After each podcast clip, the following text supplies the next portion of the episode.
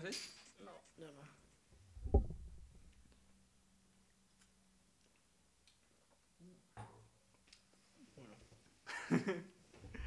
Listo, pues. Muy buenas tengan todos ustedes el día de hoy. Espero que se encuentren de lo mejor donde quiera que ustedes estén. Mi nombre es Luis Da y les doy la bienvenida al podcast de Luis Da. Em, vaya, eh, el día de hoy no me esperaba esta entrevista, pero bueno, se dio de una manera muy orgánica y muy natural. Entonces, pues nada, creo que les voy a presentar, o bueno, que él se presente como siempre lo hacemos, pues alguien con el que ya he convivido prácticamente toda mi vida, de hecho, prácticamente, y pues nada, a ver que nos diga quién es, cómo se llama, de dónde es, qué está estudiando, por qué está estudiando lo que está estudiando, por qué se rapó y también por qué le gusta tanto la coca. Cola. ¿Qué onda? Este, me llamo Ferran. eh, pues soy el hermano aquí de Luisda. Estoy estudiando la carrera de agronomía aquí igual en la Salle. Y pues me rapé pues porque hace mucho calor, la neta. La neta está bien caliente el ambiente. Ah, caray, cuidado, está caliente.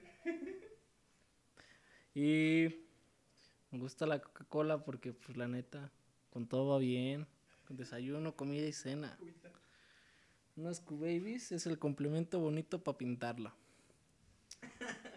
¿Y qué estudias allá? Ya estudio agronomía. Ah, ¿por qué estudio eso? Pues una de las partes de por qué estudio eso es porque me gusta mucho la producción animal, especialmente en cerdos y en también ganado lechero. Eh, también pues mi carrera se enfoca más en producción alimenticia, producción animal. Eh, vemos todo lo que es este lo que Ajá. lo que es este la materia agrícola, que es producción de maíz, sorgo, todo lo que ustedes llega a su casa que pueden comer, pues acá sus servilletas se los se los consigue y, y lo hace. Entonces, ah, este no sé si quieren que se los repita, pues todo lo que lo que se consigue en, en el supermercado, ya sean lechugas, vegetales, todos los vegetales, frutas y verduras, este es- acá pues nosotros vemos ese rollo y en producción animal pues vemos desde la engorda, su producción de destete, todo ese rollo, enfermedades, en sí vemos varias cosas. Eh, no sé qué más quieran saber. Bueno, ok, ya entendimos un poco esa parte. Quisiera que también nos cuentes en esta parte introductoria contigo una historia de la que te acuerdes. Me gusta mucho preguntarle a los invitados, ya ustedes lo saben, una historia de la infancia de la que se acuerden mucho y que digan, ah, está cagado, está chistoso, o no sé, por esto me gusta estudiar lo que estudio ahora, por eso me decidí más bien a estudiar lo que estudio ahora, o no sé, algo, algo que pues quieras compartir, no sé, algo de lo que te acuerdes, quizás hasta yo ni me acuerdo, pero a ver, vamos a ver y si no ya yo, yo te, te ayudo con eso. Ájales. No, pues yo creo que algo por lo que me decidí a eso, pues no. pero, o sea, una historia de la que te acuerdes, no necesariamente tiene que ser de por qué estudiaste eso, no, una historia de chico que tú te acuerdes. Ah, pues miren, les voy a contar, les voy a contar una muy buena. Estábamos una vez, aquí mi hermano y yo, en sus papás, en una montaña. y yo me estaba enseñando a andar en bici. Y lo que pasó fue lo siguiente, es que yo todavía no sabía andar, pero sí sabía mantener, según yo, el equilibrio. Y además me acuerdo que íbamos de bajada. pero no sabía frenar. Y pum, pues me dio un madrazo con una piedra y salí volando. Lo más raro es que pues la bici no se dobló y tampoco mi cabeza. Y pues es algo de lo que siempre me voy a acordar. Porque me pegué con una piedra y no me descalabré. Y volé. ¿Y qué representó en tu vida eso? ¿Qué Nada, sentido le das? Que tengo cabeza dura. Ay, güey, buena, buena, buena analogía. Oye, y, y, y- pero pues no fue la única vez, ¿no? Porque yo también me acuerdo otras que te has golpeado y te has roto tu Ah, mandarina pues sí, más que nada por tengo, la bici. tengo varias cosas, cicatrices en la vida por la bici. No, pues es que cuando, pues cuando iba en la secundaria y eso, yo practicaba un deporte que se llamaba downhill. Más que nada era bajar montañas y hacer payasadas con la bici. Y pues a mí me gustaban. ¿Hacer pesas? Payasadas. Ah, payasadas, ah. Y pues a mí me gustaba más que nada pues hacer ese rollo. Y ahí pues antes no tenía equipo ni nada más que una bici. Y pues lo que tenía que hacer era que me iba a un cerro ahí, ahí atrás de la casa, pues ahí te ibas hasta las montañas y ya te metías a un cerro y ahí según que había una pista, según yo me lo imaginaba. Y una vez me espiné, me, me caí en un nopal.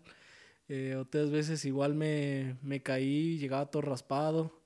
Y una que Luis sí se acuerda un buen, es que según yo iba a ir a practicar y estaban construyendo una calle eh, por ahí. Pero pues ahí cuando construyen calles dejan como vados y había una montañita y yo me sentía muy perro y pues dije, no, pues la voy a saltar, ¿no? Y pum, que la salto. Pero cuando caigo, pues eh, la bici, no sé qué pasó, que se dobló y las, las cadenas y la parte de atrás de la bici donde hacen los cambios, eh, esas estrellitas se clavaron en mi cabeza. Pero no me dolió, es el chiste que no me dolió. Y no me preocupé y dije, no, pues ya me voy, ya me caí. Cuando voy viendo que, que siento que estoy sudando mucho, pero no era su- sudor, pues era sangre. Ahí fue cuando me paniqué y llegué a la casa, me metí, dejé la bici, todavía bien trancas. Y lo único que vi es que nadie estaba abajo en la sala y entonces empecé a gritar. Y gritaba por mis papás y si Luis estaba. y baja Luis y me ve desangrándome pues. Y ya va por mis papás y pues también me, me ven desangrando. Y pues ahí viendo cómo, cómo me podían curar y todo el rollo. Pero, pero no se podía. Y pues que me ponen hasta una toalla blanca que luego hice roja. Y, y ya me llevaron ahí al, al seguro. Y peor tantito, llegué sangrando y todavía me decían la enfermera, es que hay emergencias más, más importantes acá. Y, y mamá se enojó un buen porque dijo, no, ¿por qué no ese que se, se está desangrando? Y dice, no, pero pues ahí apachúrrele. Y justamente llegó un vato que se había caído de una moto y tenía el brazo todo chueco. Y estaba chilli chilli yo desangrándome ahí. Y su novia le dice, no, pues es que no me se ocupan que le acomoden el brazo. Y el vato, no, es que me lo van a tener que cortar y la fregada. Y dije, ah, pinche puñetón. Pero, la neta, ese güey, se salió un doctor, nomás le dijo, a ver, agárrelo. Yo me acuerdo muy bien, lo agarraron y le jalaron el brazo y pum, le dijeron, ya está. Y dije, uy, ya valió madres. Cuando me dice el mismo señor, pásate por acá. y ya me pasaron a una, a un cuartito. Y mocos, que llega el señor y dice, no, pues es que no te alcanza a ver dónde. Y pum, que empieza con una máquina para cortar el pelo. Y que le da... Pero me dejó mochado, o sea, eran... Era una acá arriba y una acá en la parte de atrás. Y entonces pues me mochó dos. Y ya me dijo, pues órale, no te va a doler, sin anestesia no se siente. Y pues boom, que le da rápido, ahí con la aguja y así no sentí, nomás que unos jalones. Y me dijo, ya estás. Y me dijo, nomás vamos a ver que no te haya dañado más la cabeza. Y se pasa a pasar unas radiografías y listo. Y pues ya, ahí acabó todo. Anduve pelón, tuve, tuve que tener una venda aquí en la cabeza. Y pues qué vergüenza porque iba en la secundaria. Y una maestra bien culera me dijo, quítate el gorro. Y pum, parecía la momia. y pues todos, todos me veían raro por, porque andaba ahí mochado. me acuerdo de eso, sí, porque fue una impresión de, pues, todo sangrado él y, no sabemos, bueno, en ese momento pues lo único que pensamos era pues, exactamente ponerle así como una toalla o algo para que pues no sangrara tanto, pues y empezar ahí de que a mancharse todo y pues ya lo llevaron, pero sí, sí estuvo, sí me acuerdo mucho que fue, fue así como algo muy raro, porque siempre le ha encantado andar en esta vida extrema, la neta, y, y pues de vez en cuando sí se salía sin avisar y así, y, y, se iba de que según él a practicar y todo el rollo. Y pues bueno, o sea, varias de esas no fue ni la única ni la última quizá vez que se va a lastimar, pero pero este, bueno, igual lo bueno es que lo sigue intentando y que no le ha agarrado miedo, al contrario, sino que pues ya como que con más ganas le ha dado. Y este, ok, y por ejemplo, si, si te, yo te preguntara, o sea, que yo, Tomás, te conozco pues, pero la gente que nos está escuchando, no tanto quizá. Eh, un hobby que tengas, o sea, ya escuchamos que el downhill, pero así otro, así que tengas aparte de, obviamente eh, que quizá la gente no se imagina o algo diferente que sea que no tenga nada que ver con tu carrera? Híjoles. Este, pues comer. Ese es el principal. Cosa que, que más me gusta aquí en la vida es comer. Me gusta todo tipo de comida. Pero el problema es que no me gusta el picante. ¿Ni, Ni los mariscos. Está raro porque tampoco las carnes. O sea, me gusta eso de la producción animal y todo el rollo, pero no me gusta tanto los cortes de carne. Sí, una carnita asada ahí te ancas.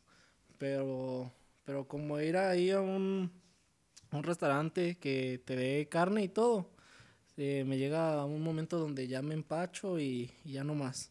Lo que me encanta, y pues para que lo sepan, pues son las pastas. Eso sí, no hay problema, cuantas sean, lo que sean me lo voy a comer, todo lo que tenga que ver con harinas me lo voy a comer. Los panes son lo que más me gusta y la coca. Cola. Cola. no, ya, pero deja de tontear, a ver, di, di, di así un hobby, hobby, o sea, comer no, no es un hobby, güey. O sea, di así como algo que te gusta hacer, pues, ¿qué te gusta hacer si, si no estás en tu carrera? Si no estoy en mi carrera, pues no sé, hacerme güey. Ok. O sea, Ver la Fórmula 1. Ah, eso es otra cosa, pero es tranquilo, es pasatiempo. Bueno, Por pues eso todo- hobby es pasatiempo. güey. Ah, ok. Bueno, pues me gusta ver todo eso igual, sí, de la Fórmula 1. Pues ya desde hace un buen rato. Eh, yo nomás he ido una vez a la Fórmula 1. Fue en 2016 y me asaltaron. Este, les voy a contar esa historia. Yo fui a la Fórmula 1 porque pues apenas este, me empezaba a gustar y todavía estaban los equipos perrones. O sea, donde todavía Ferrari estaba a, buen, a buen plan de ese rollo y, igual Mercedes, pues igual, pues Hamilton se lo seguía llevando de corbata y pues eh, Red Bull todavía tenía a, a Verstappen. No, ese no está en Red Bull. No, pero estaba en Red Bull en ese entonces, ¿no? No, Ah, estaba Verstappen y este Ricardo, Daniel Ricardo. ah. Y estaban esos dos y est- esos estaban perros. Eh, entonces, pues todavía había, había buen nivel. Yo me acuerdo que fuimos y, y yo pensaba, dije, no, pues la Fórmula 1 está bien perrón acá, bien chido. Y sí, pues al inicio estaba bien chido, pero, pero se escucha perrón y todo. Pero el problema es que luego sí dura un montón. Y el calorazo que se arma y dices, ah, su madre. Pero la neta está, está perros, te da una emoción muy, muy buena. Y más si agarras una buena zona, la, el pasar de los coches los puedes ver así en segundos, pero pues la neta, la emoción y cómo se siente cuando los ves, está muy chida. Y pues por eso igual todos los fines de semana, pues los veo, bueno, los fines que toca carrera los veo. Y eso, y pues me gusta. Y tengo ahí mis gorritas de Mercedes, porque yo acá con el Mercedes sigo todavía, aunque ya estoy dudoso porque pues ya el Hamilton ya, ya, ya las anda dando, ya está viejito. Y el Botas pues nomás ya, ya, ya va, ya va para afuera más que para adentro. No, pues bueno, eh, sí, la verdad es que Fer es un seguidor muy pues, empedernido de la Fórmula 1. Yo también recuerdo muchísimo que pues, él traía mu- muchas, muchas ganas de ir asistir a un evento como ese. Así prácticamente como yo del foot. Bueno, quizá no tanto como yo del foot, pero sí, sí le gusta bastante ese deporte. Y, y pues bueno, o sea, de que ya les contaremos al ratito eh, un poquito más acerca de, de esto de la Fórmula 1, porque yo empecé también a verla hace poco tiempo y relativo poco tiempo y este y no sé como que me, ha interesado o sea como que me di la oportunidad y la verdad es que es algo que pues considero un, un entretenido deporte. Em, ok y bueno ya sé que siempre hago esta parte de conexión con el invitado cómo lo conocí pues más más que nada cómo creen que lo conocí pues bueno si llegó dos años do- dos años después que yo y porque pues él tiene 20 años como lo dijo bueno 21 ah tienes 21 21 años, es cierto. Nació en el 2000. Y, y pues nada, este. Pues desde chicos casi siempre hemos estado más o menos, o sea, siempre en la misma escuela y todo, o sea, como que nos llevábamos esta, esta parte de los años y de los grados.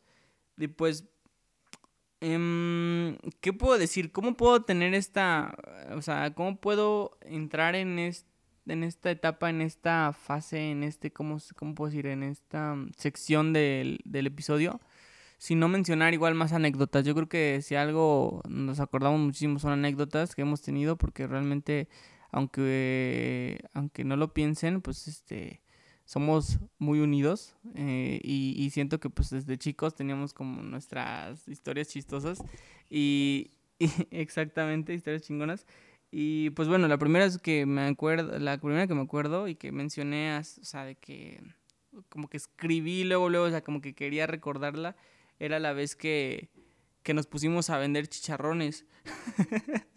que nos pusimos a vender chicharrones y, y pues bueno, esta, esta historia, ¿me quieres contar tú o lo cuento yo? A ver, que la cuente él pues, a ver. Pues miren, todo pasó porque en una Navidad nos regalaron un Xbox. Y estaba perro, era la moda en ese momento. Eh, pero pues mi mamá nos dijo que pues queríamos algo, nos lo teníamos que ganar. Y toda la vida siempre ha sido así. Todo lo que queremos o así, nos lo tenemos que proponer y pues tú, lo- tú mismo lo vas a sacar. eh, más que nada por tu cuenta. Entonces, pues esa vez, pues sí, nos compró el Xbox y todo, pero ocupábamos juegos. Entonces, eh, teníamos ya el Xbox hasta eso en ese momento era chido, te traía dos juegos y, y ya teníamos, pero queríamos más, entonces pues dijimos, no, pues ¿cómo lo vamos a hacer? Y mamá dijo, pues ahí véanle. Y en ese momento, pues donde estábamos viviendo, eh, la, el auge era pues la botana. Y nos gustaba mucho a nosotros, por ejemplo, cuando salíamos de la escuela, comer chicharrones. ¿A qué nos llamamos chicharrones? A, ¿A qué le llamamos chicharrones? Porque mucha gente pues igual no los conoce. Chicharrón, eh, pues en Jalisco le llaman el duro. pero, pero en otros lados es la fritura. La fritura que en aceite pues se hace grande. Esa fritura que pues parece plástico, pero cuando entra en aceite, psh, la se expanden. pero Todo en todo el- pero era plano, ajá, como, como una hoja. Pero pues se le ponía, se le ponía bien, buen de cosas. Se le ponía cueritos, lechuguita, crema, jitomate, no, estaba aguacate, todo lo que hiciera, salsita, eso sí, era de ley. Lechuga, no, era un, un manjar así, bien perrón. Y yo me acuerdo, pues que pusimos nuestro negocio de chicharrones allá afuera de, del negocio de mi mamá. Y teníamos ahí nuestra mesita y ahí verás dos morrillos ahí bien, bien pequeños. Mi hermano se dedicaba a hacerlos y yo era el repartidor. Pero ahí les va una historia. Eh, nos, iba, nos iba bien porque hasta eso tenía buena para, para vender. Desde morro siempre he sido pues, así de que no me da pena. Y yo con la gente iba y les decía como si querían chicharrones o así. Y pues no sé, pues le, les gustaba así, los convencía.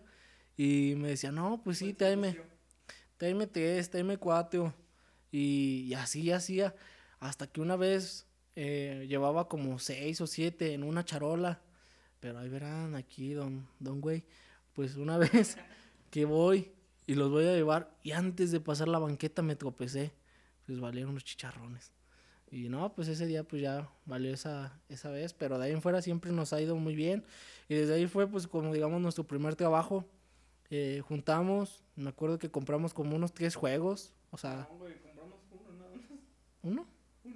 No, pues valió, valió madre. les cuento, o sea, porque nosotros dimensionábamos eso para ese entonces como algo bastante grande, así como, wow, no inventes, o sea, estar trabajando, ganar, algo así, todo el rollo, porque tampoco no creen que fueron seis meses, o sea, no, trabajamos, no sé, como unas tres, cuatro semanas, un mes, porque seguíamos yendo a la escuela, obviamente, y toda esta parte, o fue en vacaciones, no recuerdo, no, fue en vacaciones, y, y pues todos los días, o sea, de que literal eh, yo también me lanzaba a comprar todos los, los materiales, o sea, de que, materiales, eh, ingredientes, o sea, de que como dijo Fer, de que la lechuga, toda esta parte, los cueritos, jitomate y todo, y entonces ya cuando llegábamos en la noche a la casa, pues cortábamos todo así como en partecitas y los metíamos como en toppers y se quedaban en el refri.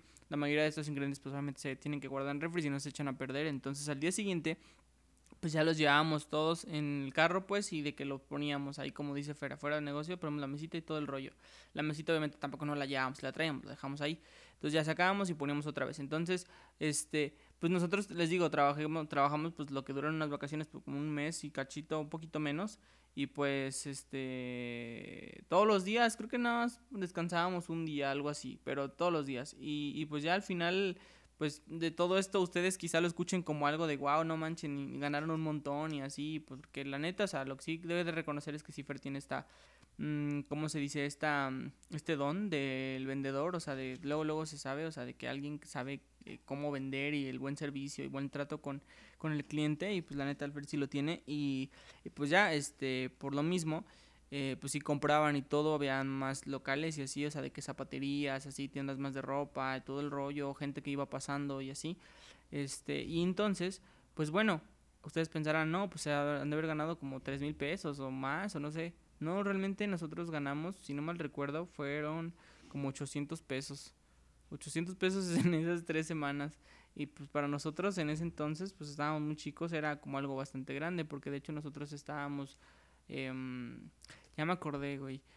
fue porque enfrente del local, este donde decíamos que vendíamos, este, había un lugar de juegos, como de Xbox y así. Y, y, y tenían este, este rock band, que es el juego de Xbox de la batería y la guitarra y todo este rollo.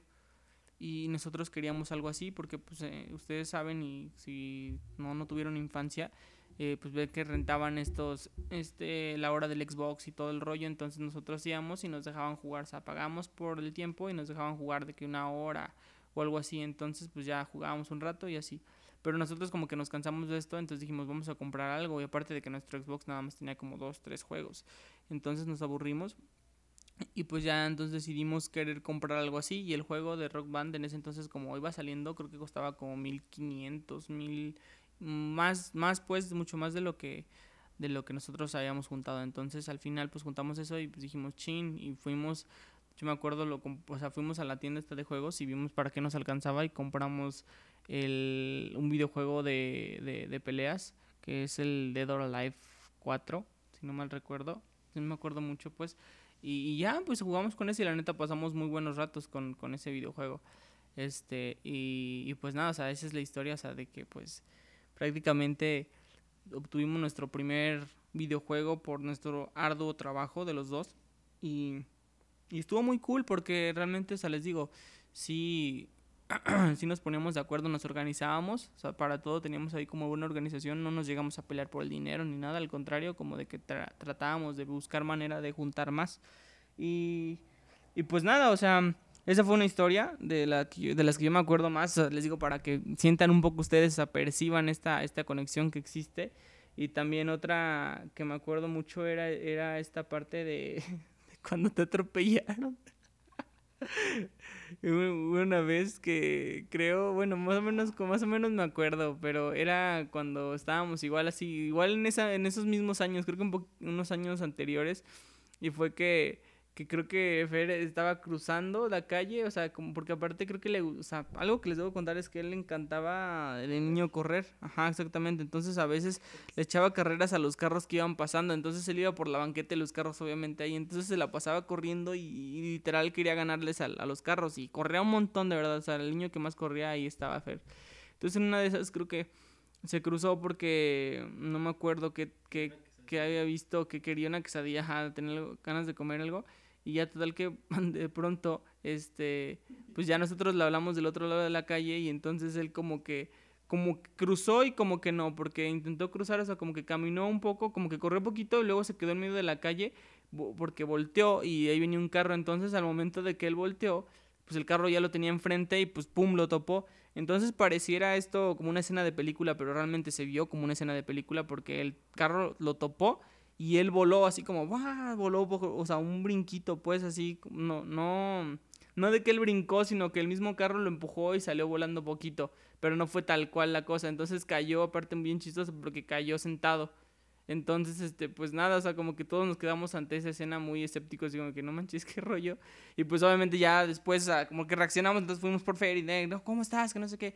Y todo bien, o sea, resulta ser chistoso porque el señor del carro se bajó muy, muy, este, muy, muy asustado de que, oye, ¿estás bien? Que no sé qué, te llevo al hospital. O sea, como que ya diciendo casi casi que nos pagaba una indemnización, pero no, o sea, todo bien al final. Él, pues, es como que, digamos, escucharon, ti- tiene la cabeza muy dura y no, no, no le, no le pasó nada hasta eso. O sea, como que no sé, o sea, fue muy chistoso porque no nos esperábamos que sucediera eso y pues ya de ahí, de ahí, como que también él tomó la porque también a veces cruzaba las calles y no se fijaba, entonces como que ya tomó esta, esta percepción ya de, de cuidarse más en ese aspecto, o sea, como que andar con más cuidado, vaya.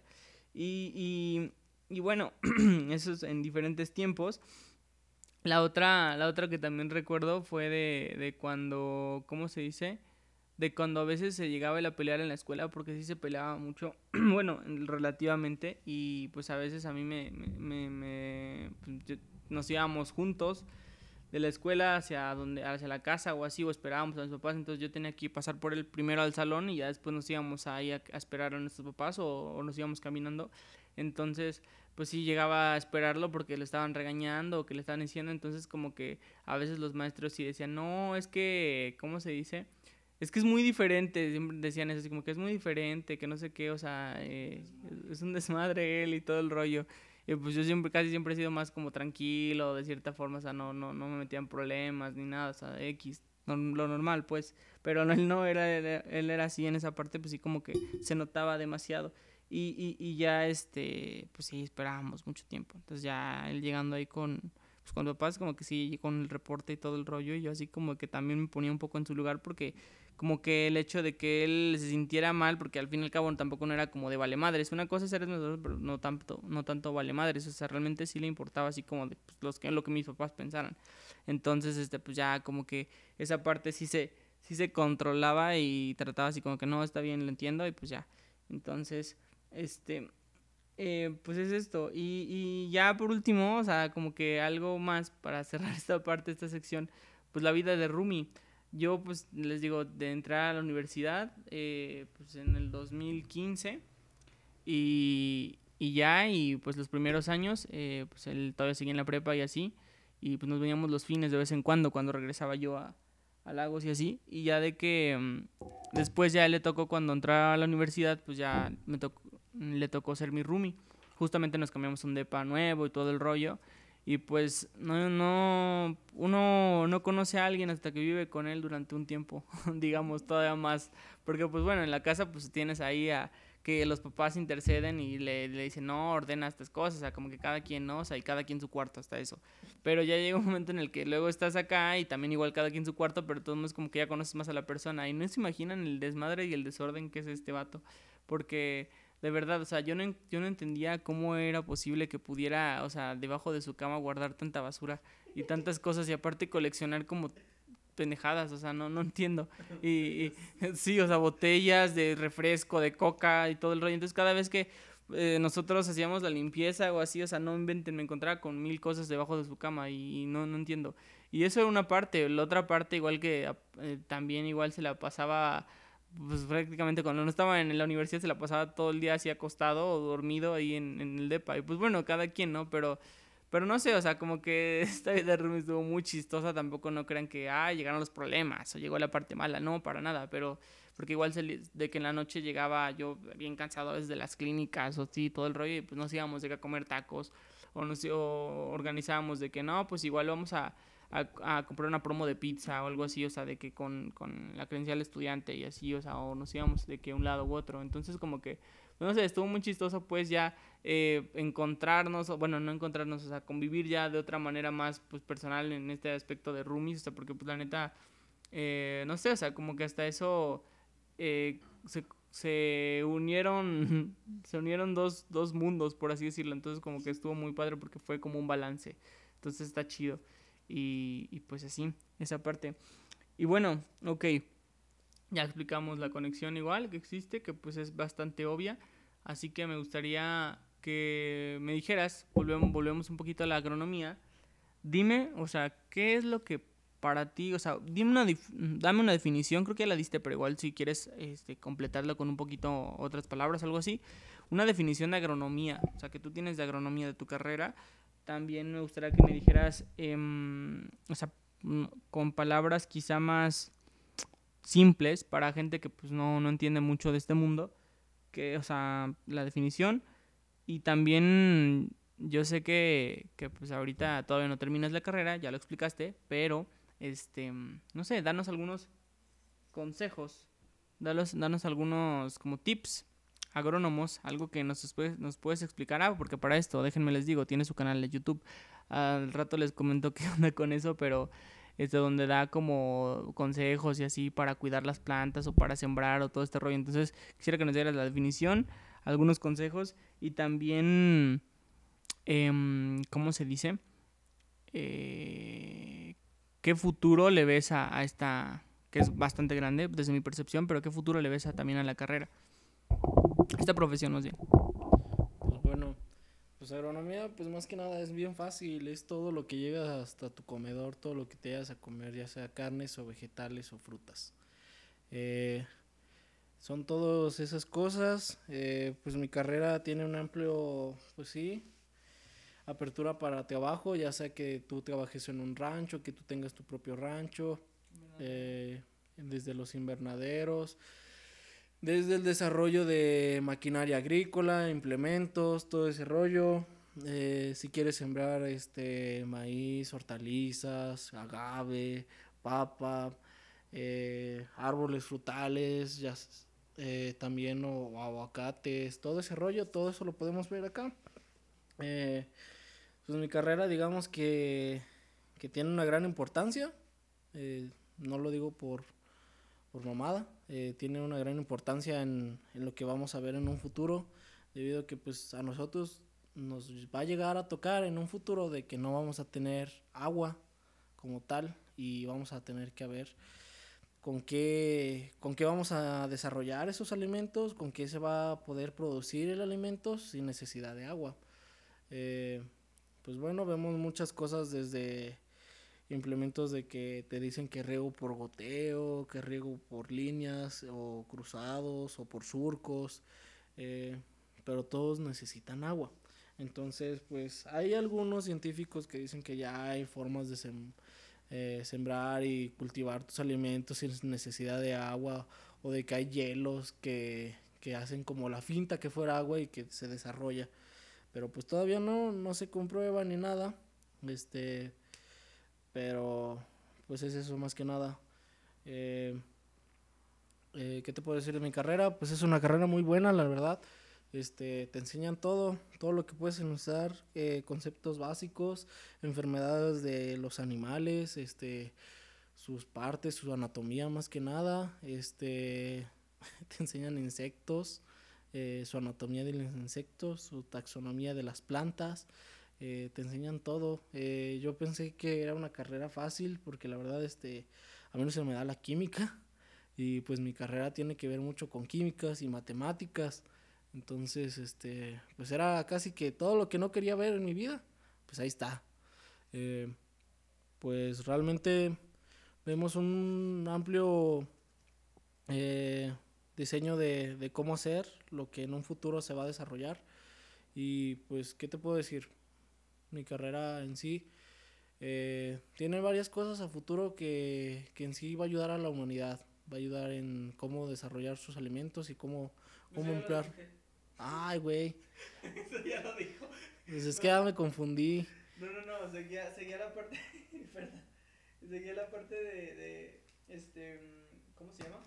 Tips o consejos que puedes darnos a la gente, o sea, de así como algo básico que puedan hacer como para sembrar.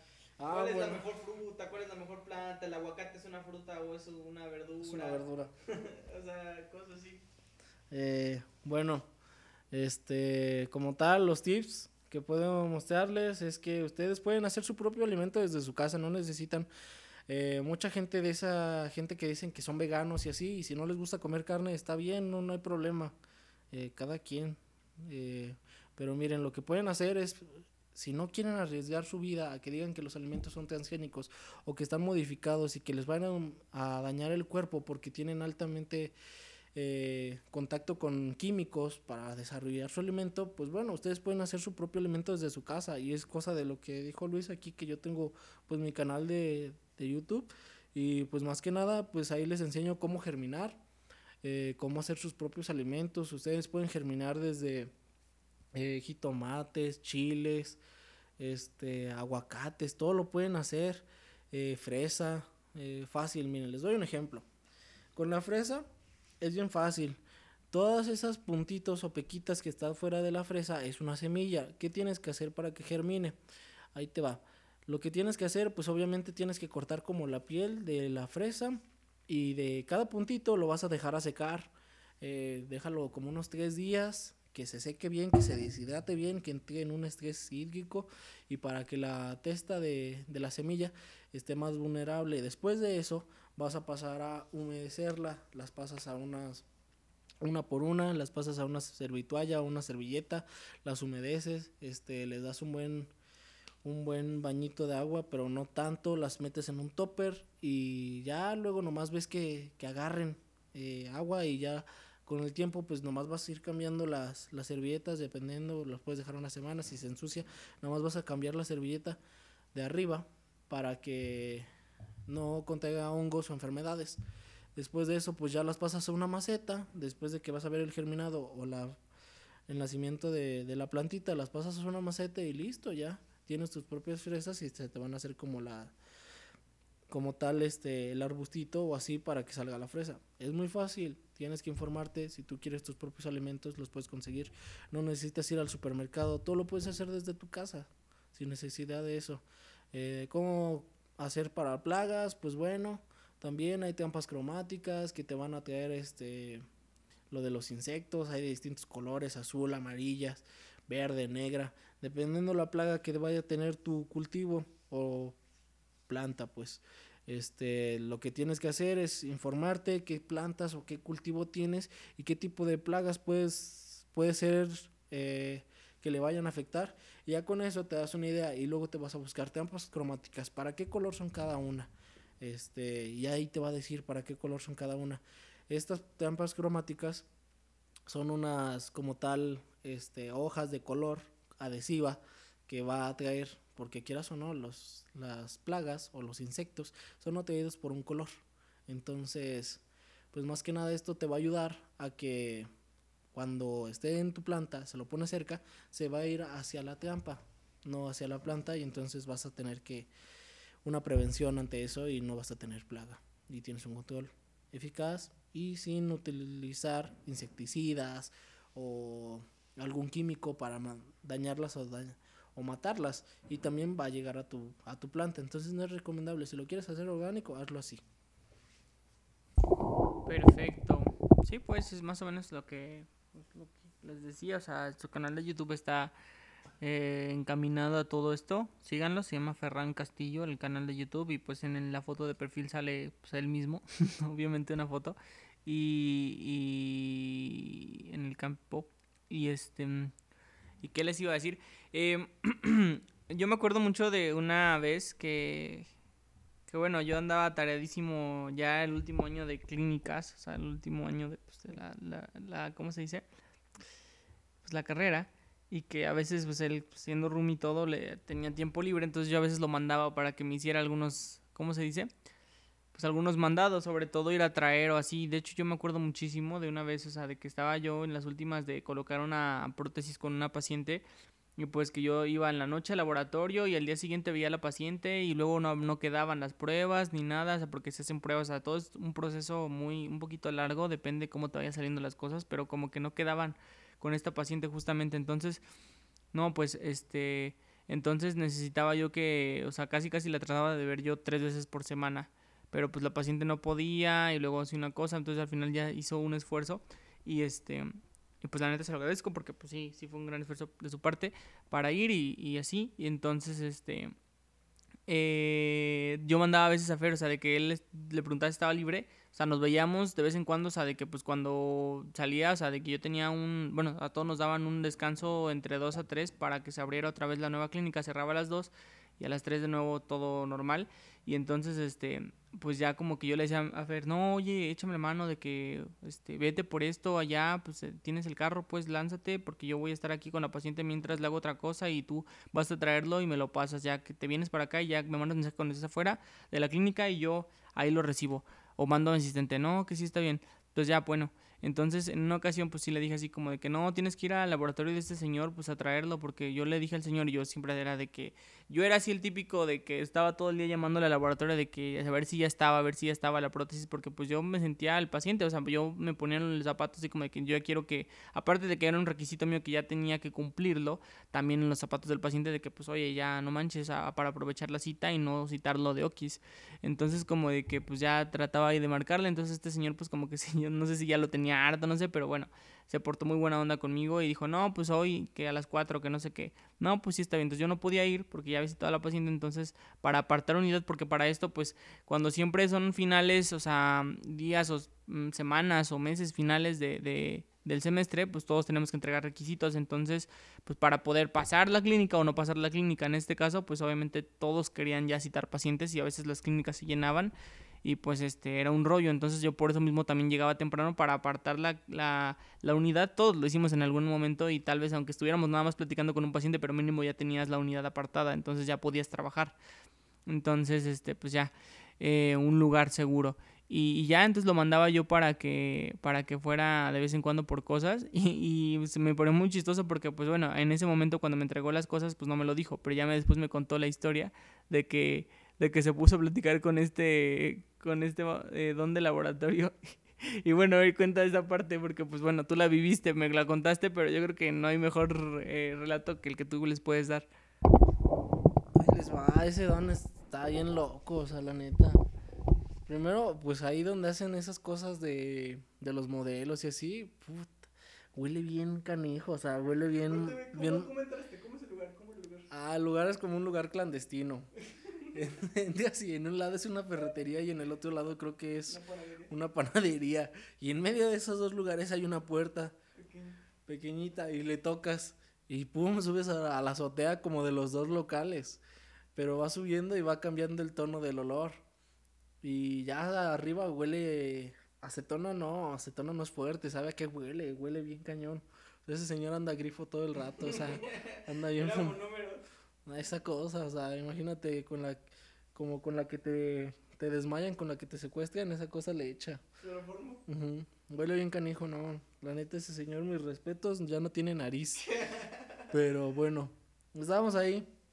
Él mandó por un modelo, no me acuerdo. Una, prueba así. y, y me dijo, no, pues es que ya. Y, y el vato me dice, para esto, ese señor queda lejos de donde nosotros estamos. O sea, no, no queda cerca, no quedan unos pasos. Y me dice, no, pues si quieres regresas en media hora. Y dije, no, ¿cómo crees? O sea, no me voy a andar dando vuelta de allá para acá y de luego de allá para acá. El, señor. Y, le, y le dije, no, le dije, es que sí lo ocupo. Le dije, mejor métale rápido. Y ella me dice, no, pues bueno, ¿te vas a quedar aquí? Sí, Simón. Y ahí pues ahí andaba ya bien grifote.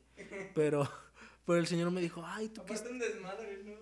El señor igual, sí, bien cochino. No, no, pero la, la lugar, güey, o sea, todos los modelos así yo siempre, yo siempre veo como esta analogía con la película de la espada en la piedra, cuando este Arturo sube, a, sube al cuarto de Merlín, que está en la torre esta que se estaba cayendo, y es que Merlín tenía un pinche desmadre así, como de que todo, todo así sobrepuesto y así.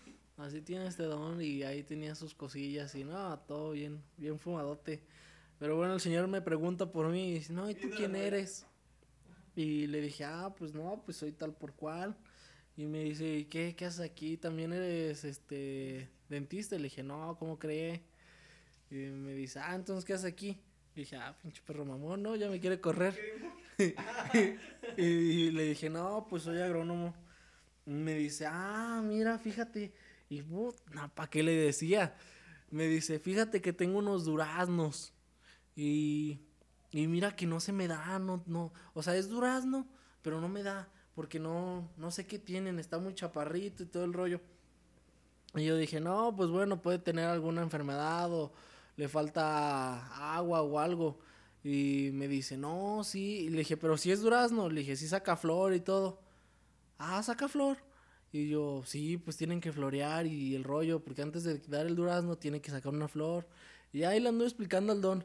Y me dice, no, pues es que mira, yo los tengo allá por un rancho. Y si realmente queda, pues sí, como una, una hora. Sí, como una hora de aquí. Y dice, pues sería una vez de ponernos de acuerdo y, y vamos. Y dije así como, no, pues, no, pues órale, pues vaya. Yo no, yo no quería ir. Y me dice, no, pues sí, para que me ayudes y todo así. Pero me lo decía bien de compas, ¿no? Y yo así como, no, pues órale. Y me, y me dice, no, sí, es que no crece nada. Dice, pues he puesto duraznos y también puse ciruelas. Y dice, pues no, nada se me da. Y dije, no, pues esa, ese terreno, esa tierra, pues ya está bien dadota, ¿no? O sea, o sabe qué será que no se le da, pues.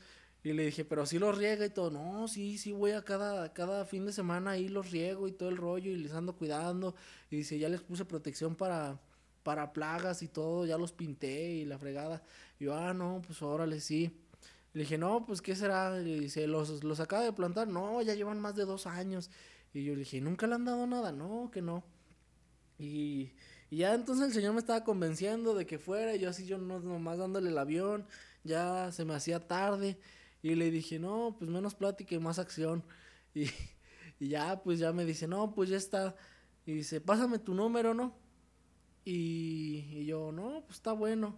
Se lo pasé según yo y nunca me marcó ni nada, pero ya me, me dio el modelo y eso, y ya me fui. Para esto luego Luis eh, ya tenía tiempo luego de que él iba por sus cosas, o sea que yo a veces estaba en la escuela y él sí iba por sus cosas. Y me dice, eh, que el don dice que para cuándo los duraznos y que la fregada. Y dije, ah, pues le di mi número, pero nunca me manda, nunca me llama ni nada. Y dice, no, pero que para cuándo los duraznos, que pues para que vayas y los cheques. No, pues ese don nunca me marcó ni nada, pero pues no. Así no. Si no me dicen, pues no voy. Sí, fue muy chistoso porque sí, después el, el ese don me, me preguntaba, el, de la- técnico del laboratorio, no, que qué onda con tu hermano, que cuándo, que no sé qué. Y yo le decía, no, pues es que márquele yo qué, o sea, como que usted quedó con él, pues es usted el que tiene. Y ya al final, o sea, en conclusión, pues sí terminó quedando bien el trabajo con esta paciente, o sea, sí salió y todo, y como que yo estaba muy agradecido pues con todos, porque obviamente al momento de que pues te va bien, pues obviamente ya, este, pues todo el equipo de trabajo, y en este caso pues también entraba el técnico, obviamente una parte muy importante, y pues también le, le dije a mi hermano así como que no, pues ve y déjaselo gratis, ya después de que nos ayudó y nos echó la mano y todo el rollo, y haciéndole, este, todas las cosas más rápido y todo el rollo, entonces como que pues ya eh, pues, no quedó nada y, y siempre como que de vez en cuando sí le sigo haciendo o echando carrilla a mi hermano de que, eh, lánzate por los duraznos de este don y así. Y, estuvo muy chistoso. Pero bueno, este, ok, ahora eh, quiero que cuentes también esta parte eh, muy importante, siento yo, que es como, pues sí, tu acercamiento, o sea, desde, yo recuerdo, desde niño siempre te ha gustado como andar en, el campo y con los animales y todo este rollo así, eh, campestrón, rasposón. Y, este, y pues bueno, me gustaría que también pues, les contaras a todos así como de que, pues que tú también te gustaba, o sea, la carrera de veterinaria, o sea, como que fue una difícil decisión para ti el hecho de, de decidir entre una de las dos. Y mm, pues más que nada también así explicando, pues por qué te gusta andar entre tanta em, popó de animal. Miren, pues mi papá eh, se dedica a la producción de cerdos y es asesor también. Eh, más que nada, pues él ve ese rollo. Yo desde que tenía, ¿qué será? Como nueve, nueve años, ocho años, me andaba metiendo a las granjas y la neta a mí nunca me dio asco el olor del puerco ni nada.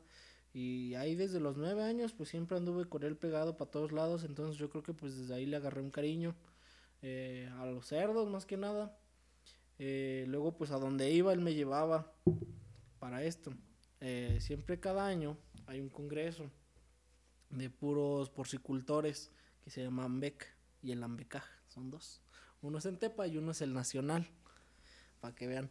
Y, y yo pues ahí me, me, me pegaba y ya pero, pero siempre iban pues toda la gente y enseñaban las enfermedades, todo el rollo, eh, prevención de, de enfermedades, vendían productos para las maternidades, vendían cosas pues para, para ayudarlos, comederos, jaulas, tapetes, pisos, eh, de todo venden ahí y, y igual más que nada venden este muchas medicinas. Eh, ahí están este sobre marcas eh, muy buenas como Bayer, este Nutec.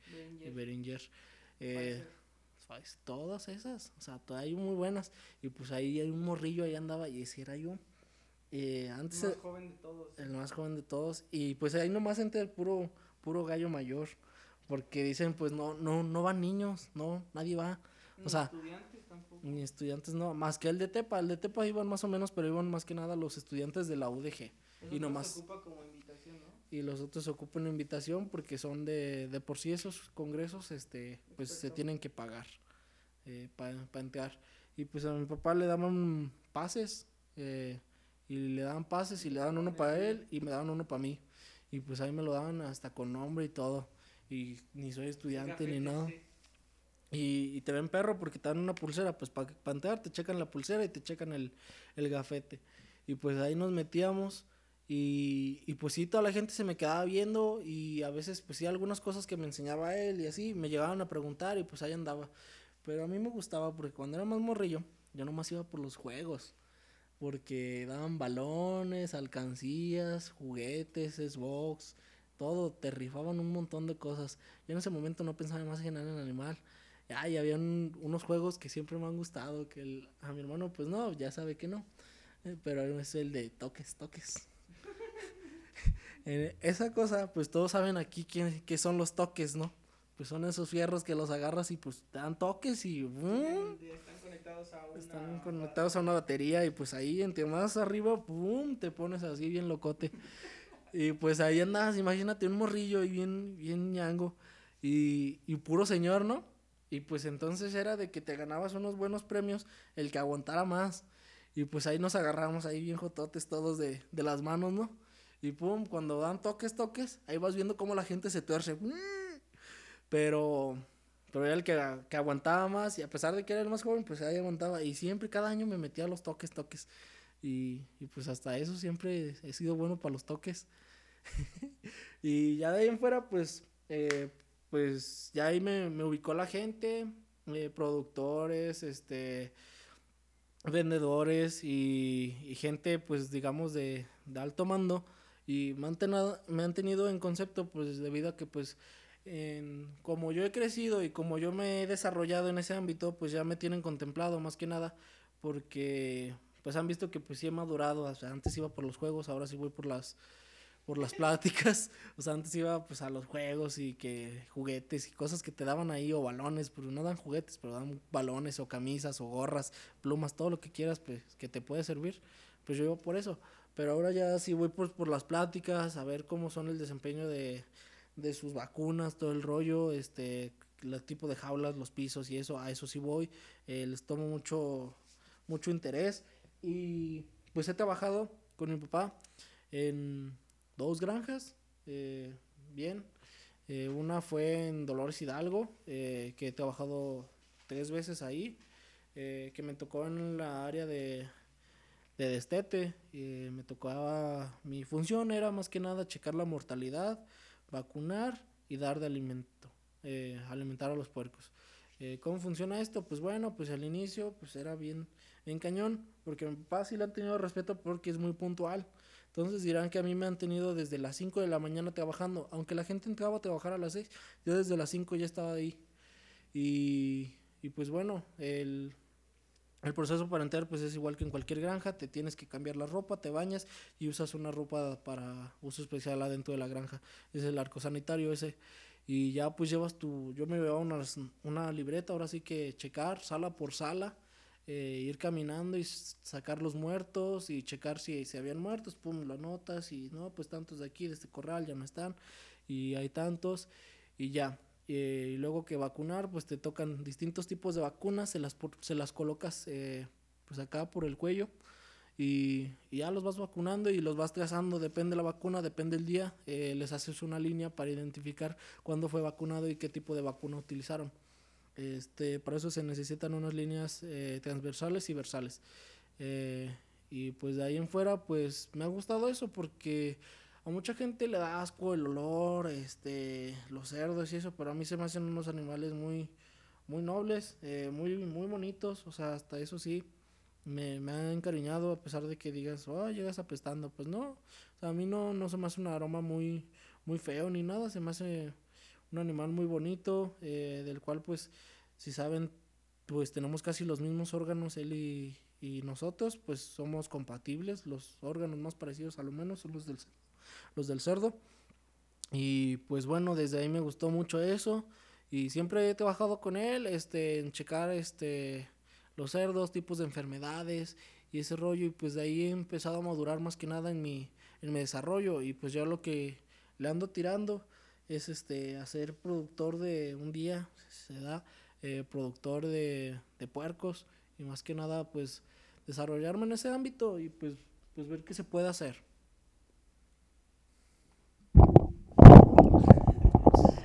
Listo.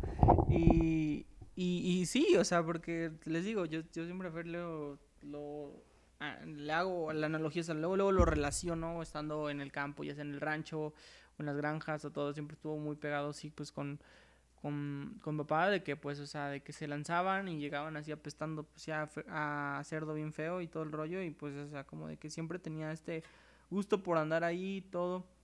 Y exactamente, sí se ha lanzado de que él mismo hasta en ocasiones, o sea, ya en últimas temporadas, también se llegó a ir este de que él solo pues a trabajar porque por lo mismo también es muy importante y es lo que hablábamos hace, hace tiempo de, de sobre la importancia de tener los contactos, de crearte de contactos, de tener eh, gente que conozcas de todos lados. En este caso él mencionaba pues a los contactos que, que pues salieron de, de, de, ¿cómo se dice?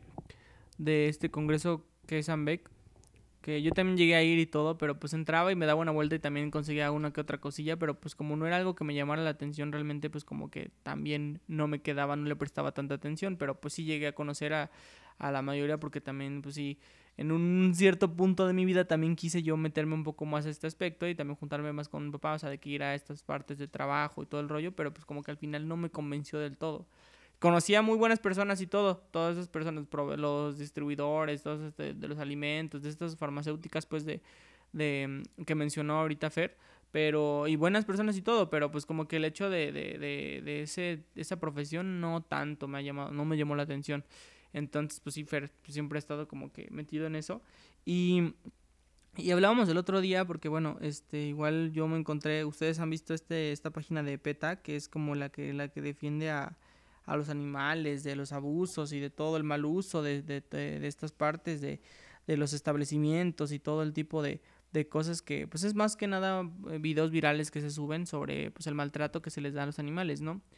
Eh, entonces yo le mandé a Fer un video de unas granjas que estaban como en un mal, ¿cómo se dice? Pues sí, como en, pues en mal estado y, y ya, y que pues, los cerditos algunos se mueren y todo. Cabe destacar, como dijo Fer, que pues de todos modos, aunque sea la mejor granja, o sea, hay un porcentaje de riesgo que se tiene y que también este, pues, eh, hay cerdos que se terminan muriendo, así como también los que ustedes han llegado a ver en la carretera, que pues son camiones que transportan cerdos y que pues también de todos esos, porque los meten así pues en condiciones muy feas, pues y, y por lo tanto van aplastando unos con otros, entonces también terminan bastante bastantes pues muertos. Entonces, este, exactamente. Y, y, y por eso eh, yo quería que, que, les dijeras, porque se me hizo muy interesante esta visión que tú tienes sobre este tipo de páginas de, de videos virales y de todos estos que, que protegen a, a, los animales y todo supuestamente. Entonces, pues tú, tú qué piensas de, de estas páginas y, y, de estos, o sea, desde tu perspectiva y de experiencia de lo que has visto hasta ahora em, en las granjas y en pues, toda la producción que se ha dado, no solamente de cerdos, sino también de otros animales y así, en otros contextos y ambientes. Pues bueno, el video más que nada que me mandó, pues este, se muestran unas condiciones muy pésimas en el cual el animal, este, pues se ve terriblemente explotado, se ve dañado, se ve con miedo y todo el rollo. Pero lo que le decía a Luis, estos animales, este, un productor, fácil, un productor es ganancia. Todo lo que hace por sus animales es ganancia.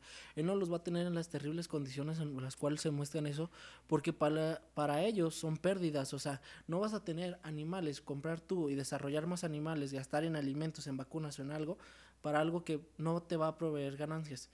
Eh, estos videos yo le dije que pues son algo montados más que nada debido a que pues se me hacen unas condiciones muy pésimas y muy falsos. O sea me mostraba donde según que un activista se metió en una granja cuando realmente un activista no se puede meter ante un permiso porque tienen que pasar como círculos de prevención para entrar a las granjas. No es como de que ay me salta la barda y ahorita me meto y ay pobre cerdito déjale abro no. Este lo que veo pues es que cada quien eh, es cómo desarrolla y cómo quieres ver sus animales. Este, lo que vi en ese video, pues este, son unas áreas muy sucias, eh, son en unas condiciones muy pésimas. Sí, las jaulas se manejan para prevención de que no se vayan a lastimar, de que no se vayan a aplastar o así. Eh, lo que se veía ahí, de que decían que la luz del sol no se puede ver a los animales, eh, para eso hay lámparas de calor y ahí les va porque no se puede ver la luz del sol porque miren, si están al aire libre, los cerdos son un, un animal que muy, muy fácil se, con, se puede enfermar por vía, vías aéreas. Les da la influenza, les da el ojo azul, les da H para Swiss, les da muchas enfermedades que realmente les daña muy fácil por forma eh, de vida en el aire y son muy propensos a enfermarse. Entonces por eso a veces son climas controlados pero no es como de que, ay, no reciben luz del sol o así, no. Para, para que se calienten se les dan cámaras y se les tienen unas, eh, digamos, este, aires acondicionados eh, de temperatura, ya sea para caliente o para, para frío se les dan, hay paredes húmedas por si les llega a dar mucho calor y este actor del aire que cual va a liberar, va a liberar toda esta tensión de aire caliente adentro para sacarlo y con las paredes húmedas que se refresque. Eh, lo que se puede ver ahí en, los videos, pues es que son mucho show. Eh, a mí no me, no me gusta que, digan como de que hay es un maltrato, de que a veces los cerdos este, los usan en, en, pésimas condiciones, de que los tienen temblorinos o de que sin pezuñas o eso. Eh, hay mucha variedad en los animales, lo cual este, uno como productor siempre va a ver el, el bien de ellos. Lo que tiene que hacer uno, pues obviamente, hay cerdos que llegan con digamos, defectos por los cuales este, algunos desde nacimientos eh, no tienen este, la capacidad o la resistencia para sobrevivir, es un animal que obviamente pues no le van a dar el chance o no le, se les va a dar como tal la prioridad eh, de tratar de salvarlos porque a veces ya llegan enfermos. Entonces es como selección natural, así de fácil. Eh, hay algunos que les da hipotermia, o sea, no muchos se mueren, porque digan, ay, es el maltrato. No, se mueren por enfermedades, por hipotermia, que porque tienen enfermedades intestinales, porque tienen parásitos, pero todos, la mayoría de ellos se tratan de salvar, porque lo que menos quiere un productor es perder ganancia. Ahí tan fácil se les va. Entonces en esos animales y esos videos que ustedes vean donde los maltratan, donde están en unas pésimas condiciones de que, ay, están entre la mierda y así, no les conviene al productor porque esos son focos de infección eso para ellos no es, no es conveniente porque desde ahí se le van a enfermar y si se le enferma uno se propaga por todas las salas. Con que uno se enferme se propaga porque tan fácil como lo que estamos viviendo hoy con el COVID, eh, esas enfermedades se quedan en la ropa o lo que quieras. Entonces como tú vas de una sala y tienes una sala enferma y te vas a otra sala, pero que está sana, tú ya llevaste el contagio. Entonces vas a propagar como tal el virus o la enfermedad y no le conviene a un productor eso. Entonces, muchos de esos videos a mí me causan conflicto debido a que no me gusta que muestren condiciones extremas o condiciones donde, donde se ven los animales muy, muy flacos, donde se ven pasando una pésima alimentación, donde se ve que no les dan este, como tal, el cuidado que se debe, que se ve que no, no, no les tienen el cuidado, no tienen agua, no tienen, este, eh, ¿cómo se dice? Pues aire en sí adentro o control climático. Eh, eso no me gusta. Y lo que le había dicho a Luis, este, este señor, Arturo Islas, eh, a mí, la verdad, yo he visto muchas personas que comparten muchos de sus videos mí me causa conflicto porque es una persona que me cae muy, muy, pero muy mal, porque se me hace muy falso. O sea, te enseña animales donde están en esquema, condiciones muy, muy feas y que obviamente, ¿por qué lo hace? Porque quiere ver vistas, porque quiere llamar la atención. Y esas páginas que dicen activistas o lo que sea, lo que quieren hacer es llamar la atención porque lo único que quieren son visitas y al darles visitas les das dinero como tal. También al darles visitas es como que digas, no, esto y así, entonces lo que van a hacer es influencia, es influencia hacia ellos y que tú compartas y que llegue el contenido a alguien más y que la gente, gente que no llega a conocer o que no tiene ese ámbito en el cual uno trabaja, este, está mal informado así de fácil, están mal informados en de que se desarrolla en una granja así o de que los algunos cautiverios tienen malas condiciones, sí, que hay lugares donde hay pésimas condiciones, sí, pero como tal, este, no todos los lugares son así. Y lo que me causa conflicto de que ese señor es que como tal tacha a todas las personas que son productores, ya sea de ganado, ya sea de puercos, ya sea de de los estos cautiverios caninos también, de los zoológicos o así. Esa gente, mucha de esa gente trabaja y realmente trabaja ahí y da todo lo que puede de ellos. Y si trabajan ahí, muchos de las gentes que yo he conocido que trabajan en unas granjas o en algunos zoológicos, lo hacen porque les motiva, no porque digas, ay, es que qué vergüenza, o de que, ay, es que necesito el dinero y pues, ay, está el animal se está muriendo, pues me vale más, total a mí me pagan. No, no crean, a uno no le conviene que se le mueran los animales, porque si se les muere, ¿de dónde van a sacar el dinero? O sea, si quisieras, ay, que se me mueran, pues mejor lo sueltas, o sea, es una pérdida, ¿para qué seguir manteniendo algo que no vas a ganar nada? O sea, así de fácil, ¿para qué tener un animal? ¿Para qué tenerlos ahí encerrados si no vas a ganar nada? Y a mí me causa ese conflicto de ese señor porque llora, de que se pone a, a reclamar, a tachar a gente y así. Y mucha gente se va con esa falsa, con esa falsa idea de que todas las gentes que producen carne o de que tienen un cautiverio o de que tienen lugares donde rescatan que es que animales este son malos o sea no no todos son malos primero si vas a hablar tienes que informarte y no sobre todo no generalizar en el ámbito para toda esa gente no generalizar porque muchos de ellos pues trabajan, tienen familias por las cuales tienen que mantener y obviamente entre mejor tengas tus condiciones, mejores ganancias vas a tener sobre ello. No les conviene a las personas hacer pérdidas. Entonces, una cosa de las que yo les tengo que decir es que si van a compartir esos videos o si van a, a tachar algo, los reto un día, váyanse a unas granjas, vayan a meterse, si les dan el permiso, pidan un permiso para meterse a las granjas, pidan un permiso para ir a las instalaciones, donde vean ese realmente ese maltrato, esa cultura de daño, pues sí, chequenlo y táchenlo. Pero si no lo ven y si no lo conocen, no traten de tachar a todas esas gentes que trabaja para ello. Que es básicamente lo que pasó en 2009, ¿no? Cuando te acuerdas que estábamos con lo del H1N1 que tanto tacharon. influencia porcina. Y que, exactamente, y que hasta papá estuvo así como también dando entrevistas y que estaba muy estresado porque pues mucha gente tachó a la carne porcina de, de ser... ¿cómo influencia. Influencia, ajá, de tener esta enfermedad. Entonces, y toda hasta la fecha se sigue diciendo. Y él, pues, ¿qué fue lo que hizo? Exactamente hablar con medios locales y demostrar, o sea, se consiguió un permiso y todo para demostrar que al menos donde él estaba trabajando, o sea, la carne se estaba manejando de la mejor calidad. O sea, bueno, la, carne, pues sí, a, lo, a, lo, la producción, porcina, se estaba dando de la mejor manera y que pues no se estaban dando en malas condiciones ni nada y que no tenían ningún tipo de, de lógica las, las aseveraciones que se estaban haciendo sobre si la carne porcina era mala, porque pues mucha gente perdió el trabajo, mucha gente también en ese entonces pues perdió muchísimo, o sea, producción y todo, este, no se vio muy favorecido el mundo mundo porcino en ese año, bueno, en esos dos años, tres años, ya después como que empezó a subir un poquito más todavía, pero pues estuvo muy difícil en ese momento, entonces pues yo pienso que es muy importante que ustedes tengan en mente que pues no, no, no, hacer una aseveración tan grande, pues no es como hacer a la ligera, hasta que ustedes de plano se metan eh, en, de lleno en, en ese mundo, pues ya sabrán más, eh, tendrán un contexto como el que tiene Fer sobre este tipo de cosas. Es como lo que yo decía también en el capítulo con la doctora Paulina.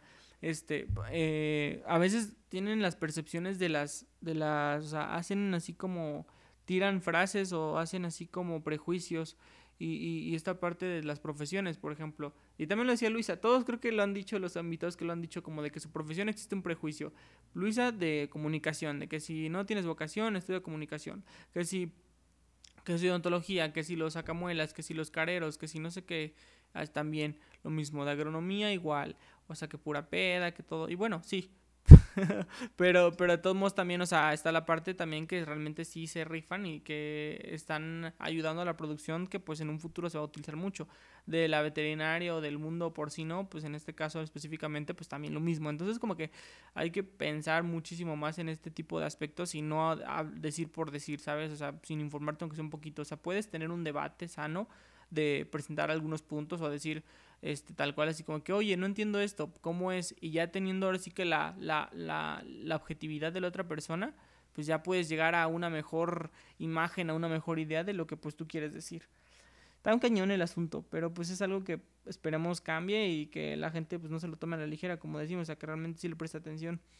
Oye, Ferry, por ejemplo, también me gustaría, ahorita empezamos a hablar de odonto, que cuentes, o sea, tu experiencia con los dentistas, porque creo que también es otra historia muy chistosa que tienes de niño es cuando fuiste por primera vez o segunda vez, no sé, pero de las primeras veces al dentista, porque está muy buena esa. Y también, y también metí un poquito en el tema, eh, ¿cuál es tu sueño de dientes? ¿Cuál es tu sueño de, diseño de sonrisa? señor artista. Eh, pues bueno, miren, la primera vez creo que fue con un señor que estaba ya a la vuelta igual del negocio de mi mamá.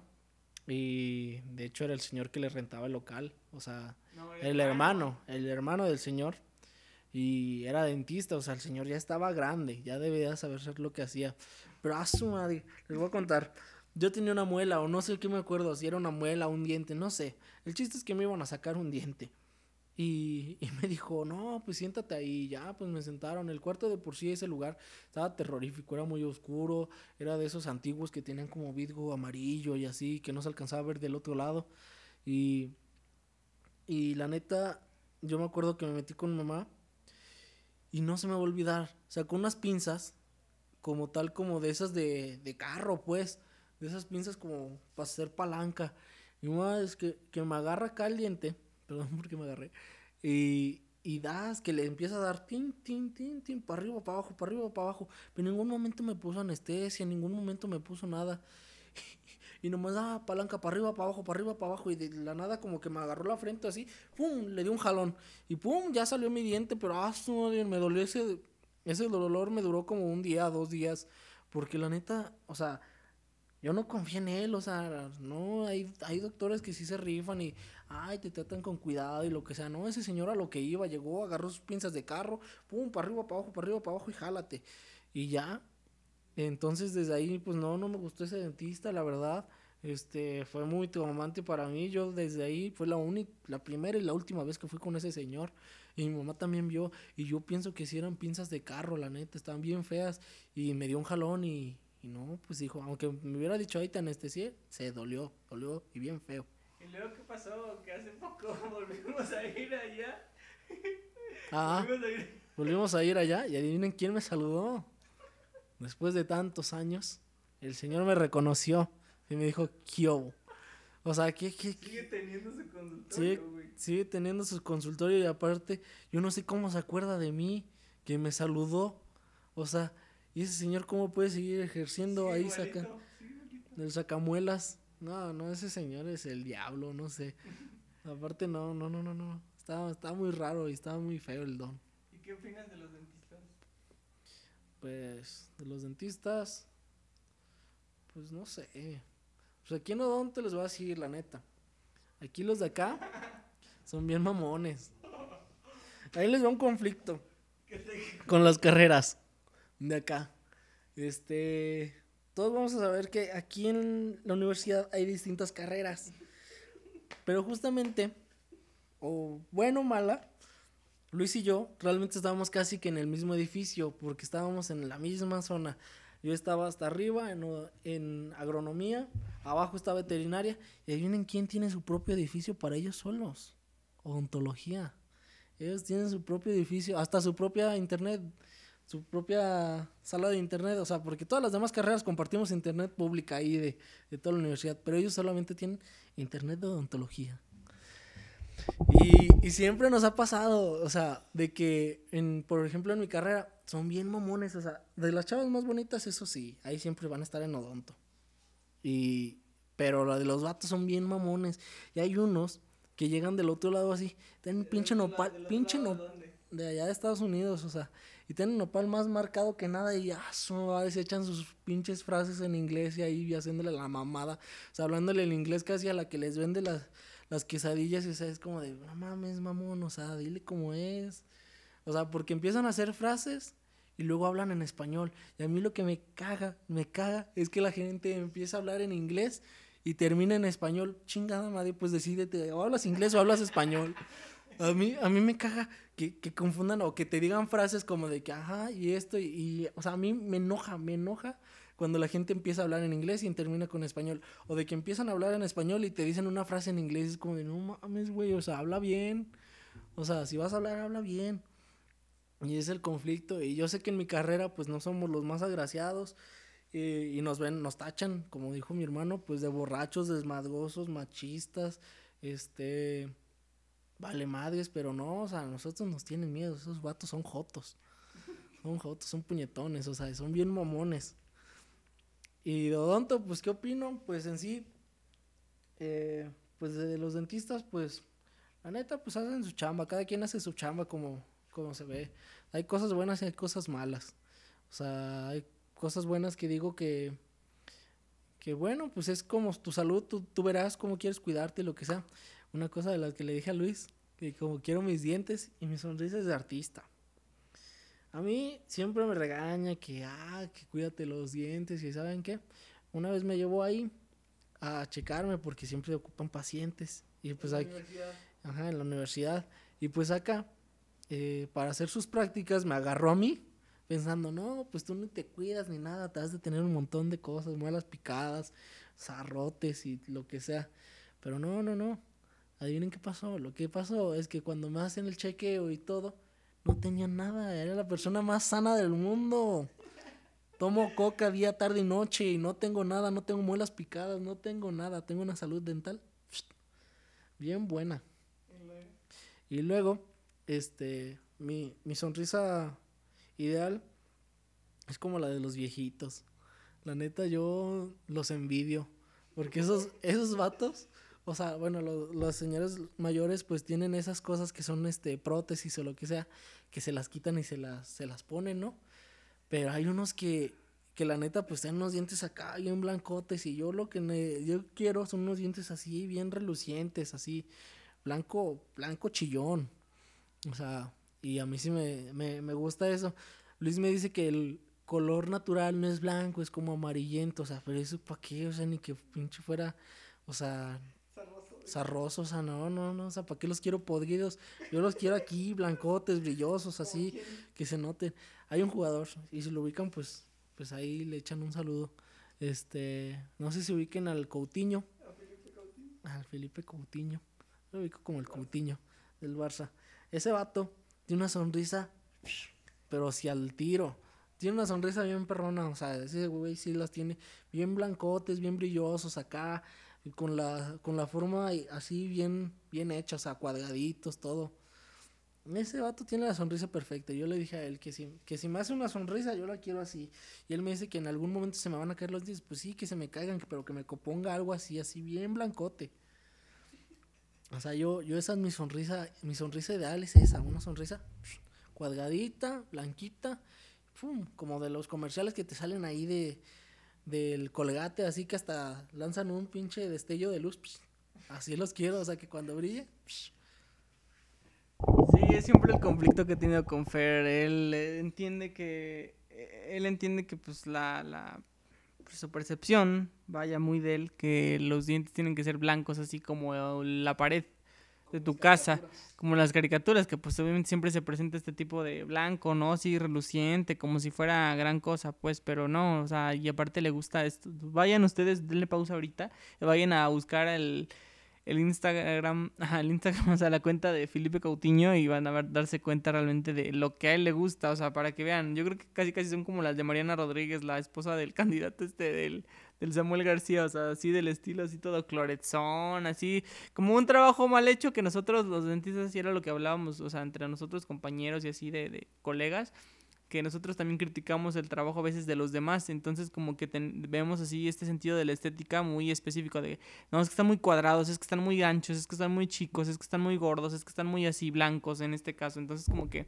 no sé, yo le digo a Fer que, que no, que al contrario, que mejor cuide sus dientes naturales y les recomiendo a todos ustedes que están escuchando esto y que están hasta este momento escuchándolo igual, que cuiden sus dientes, que antes que pensar como este güey en quitarse los dientes o en dejar que se le caigan o lo que sea, cuiden sus dientes naturales porque nada, nada, absolutamente nada va a reemplazarlos. Aún así las prótesis no. Aún así las prótesis más, más bien puestas, más mejor puestas, más mejor, eh, este, mejor puestas o así, eh, no van a reemplazarlos, no para nada. O sea, no, no le va a reemplazar tus dientes naturales porque siempre vas a tener que estar les dando mantenimiento y todo esto a los otros. Y a los, si los mantienes en buen estado los naturales, simplemente limpiezas y chequeos rutinarios. Y en el otro, que rebases, que rebajadas, que toda esta parte. Entonces, cuiden sus dientes, la neta. O sea, no, no, no les cuesta absolutamente nada. Bueno, sí un poquito, pero pues traten de, de cuidarse, pues.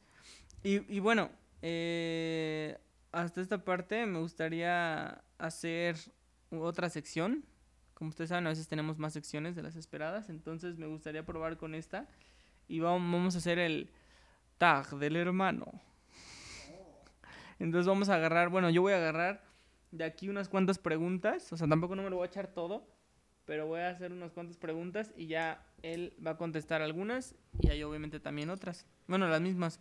Entonces, em, ahí te va. Échalas pues. Échalas pues. Ya valió, no sé cuándo, cuándo cumple años. A ver, ¿cuándo cumpleaños? Este, ¿compartían los juguetes de niños? Sí, Simón. Sí, sí, compartíamos. ¿Se cuidaban de pequeños? Sí. Sí, ¿no? Y me agarraba maderos a sus compañeros. Y le hacían algo, por por eso me dice que soy peleonero. Yo no me dejo. Le hacen algo y yo sí salto. ¿Quién se portaba mejor? No, pues tú. ¿Hacíamos los deberes juntos? Sí. ¿Compartíamos la ropa? Sí. sí, de Hasta hecho, la sí. fecha los zapatos. De vez en cuando sí. Es que hay unos que están chidos que yo tengo, pues acá me los pide o, o al revés. Ok. Eh, ¿Cuál de los dos se bañaba con más frecuencia? Ah, pues los dos. Sí, eso sí. ¿Quién fue mejor deportista? Es obvio yo. Pues sí, es que eh, son etapas, pero sí, podría decirse que sí, pero pues ya antes, ya no. Nah, ahorita ya, ya sé. Imagínense, tienen que verme. Yo soy panzón y él es delgado. Era al revés antes. Ok, eh, ¿qué se podrá decir? ¿Cuál es la película favorita de tu hermano? Ay, güey. Ya yo digo, pero la tuya. El- Hay un fácil. El dorado. ¿La mía qué? El dorado. ¿El dorado? O Eh, bueno, película favorita como cuál, güey. no, de todas. Chinga. ¿El dorado o la de Atlantis? Ah, ah, güey, no me gusta Atlantis. Ah, pensaba que sí. no mames, no. Entonces, ¿cuál? ¿El dorado o no? No, pues ¿cuál, cuál, cuál, cuál? De todas, de todas las que he visto en mi vida. güey. Ah, no, manches, es que luego se pone a ver unas bien rarotas. Ah, el Whiplash. Whiplash es una película. Pero si, ten- si tuviera que decir así como la más, más, más, me gusta mucho Interestelar. No seas mamón. Sí, me gusta mucho Interestelar, es de mis favoritas. No, neta. Y la de Fer, pues es Cars. Cars, o sea, no invente 21 años y sigue con Cars como su película favorita. Cars 1. Cars 1, donde está el escuchado. Sale y. Ok. ¿Qué, qué otra vez aquí? Este. Espera, espera, espera, espera, espera. A ver. Eh, ¿Cuál es la comida favorita? Ah, los cortes de carne, ¿Mía? sí, ¿Cortes de carne? sí, los rodillos, los, estas madres de espadas, No, pues, ajá, pero hay otra así muy, muy específica, güey. los chiles rellenos. Chiles rellenos, sin albur. Y de ver, pues las pastas, ya lo dijo ahí, esa nos la, nos la dio más fácil. Las pastas, la pasta Alfredo, sobre todo, es la, la más favorita de él. Y el pan dulce, El claro. pan dulce. coca. Uh, Este, sí, sin leche, con coca. Ok, ok. ¿Qué es lo que más le gusta hacer a tu hermano? Ay, cabrón. Ver bocas. Oh, pues a ver, ¿qué más te gusta? Escuchar música. Sí, una de las cosas, sí. Ya, pues, a, a ti te gusta, así, lo, lo que más te gusta, pues, aparte de pues, comer, y si no, este, te gusta, ¿qué te gusta? Em, así como algo, así en específico, es que son varias cosas, pero si no, así de que... Ver videos de estos güeyes que hacen como el Salomundo y de esas pendejadas, o sea, de los, así que, que hacen Cosas de carros. de carros, ajá, exactamente, te gusta mucho ver eso, el Juca y esos pendejos. Sí. Este, ok, ¿recuerdas cuál es la pelea que más recuerdas? La pelea que más recuerdo. ¿De ti o de los mía? dos. Ah. O sea, entre nosotros dos. Sí. Hubo una vez que veíamos la UFC y, y pusimos los, los sillones alrededor para hacer un ring. No, nos agarramos a madrazos. Porque en la UFC te pones como acostado y con las patas para arriba y haces como, como el pausa, el pausa. Y entonces yo me acuerdo que ya había, ya estaba bien, bien enojado y le dio un madrazo. Pero ahí sí fue fuerte porque sí le salió sangre y mi mamá me regañó porque nos estábamos agarrando a madrazos, pero bien macizo. O una vez que te había una tabla de, de, de las de patineta y pum, que le di con la tabla y le, le reventé la nariz. Eh, Desde ahí se debió el tabique. Eh, desde ahí se le desvió. No, esa de la tabla, yo tenía que serán como unos seis años. Tenía una tabla ahí, pero nos agarramos a golpes y pues lo primero que agarré, mocos. Las dos veces le he dado feo. Me han regañado feo también. No, pero hubieron otras, estuvieron, o sea, yo creo que esas fueron las más, las más, este, más así como... Las un estelares. lado, exactamente, pero pues hubieron otras en las que sí, obviamente, estaban más divididas. Ah, No, estuvieron cañonas. También me acuerdo mucho una donde yo te agarré la cabeza y la aventé contra el piso como tres veces, así de pum, pum, pum. Y como No, tienes pasó de nada. piedra, no pasó No nada. pasó no, gente. le pasa nada, de verdad. no pasó nada, Es gente. increíble, no, no. Y hubo unas veces que nos peleábamos y se asustaba este chavo porque me hacía el muertito o el chueco. Y se la creía. Se, se espantaba porque le decía, ya no veo. y se asustaba. pendejo, güey. Ok, a ver, ¿cuál es eh, la banda o grupo favorito? Mm, O, o, o cantante favorito. ¿A ti te gusta el Kanye y el Tyler y el Jaden? Y. ¿Y quién más? ¿Y banda? No, pues sepa quién sea tu banda, la banda norteña. No, pues. Banda, banda. Pues de banda no sé. De los cantantes sí te gusta mucho el. Es el Kanye, el Tyler y el Jaden. Kanye West. El Kanye West. Ok, va, la, la tuya yo creo que, pues de los tuyos, pues yo recuerdo muchísimo que te gusta J Balvin.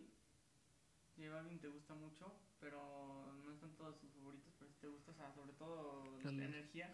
No eran perronas las, las perronas, de perreos. día hablábamos de eso, de que J Balvin ya bajó mucho su, su nivel. Realmente estábamos escuchando el disco de energía o el de vibras y qué discazos, mejores que colores totalmente. Pero bueno, eh, no sé, eh, pues Bad Bunny te gustaba mucho. Sí, desde, desde que chavo. Desde antes, él, desde- él sí desde- lo llegó a escuchar desde, desde los inicios, inicios. Desde que se echaba unos traps bien cochinotes acá yo. Tú, no- tú no vives así. Tú no vivías así, mami. Un Ah, perro bellacoso. un- bella cosa. Y asqueroso.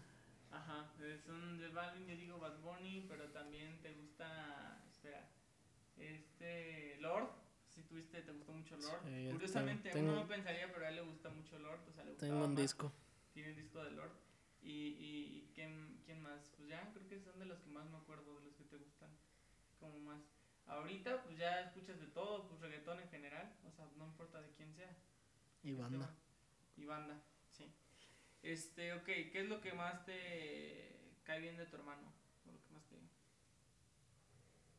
¿Qué es lo que más me cae bien de ti? Pues que eres buen pedo, que no, que no nos peleamos como tal, o sea, que nos apoyamos hasta eso en todo, que,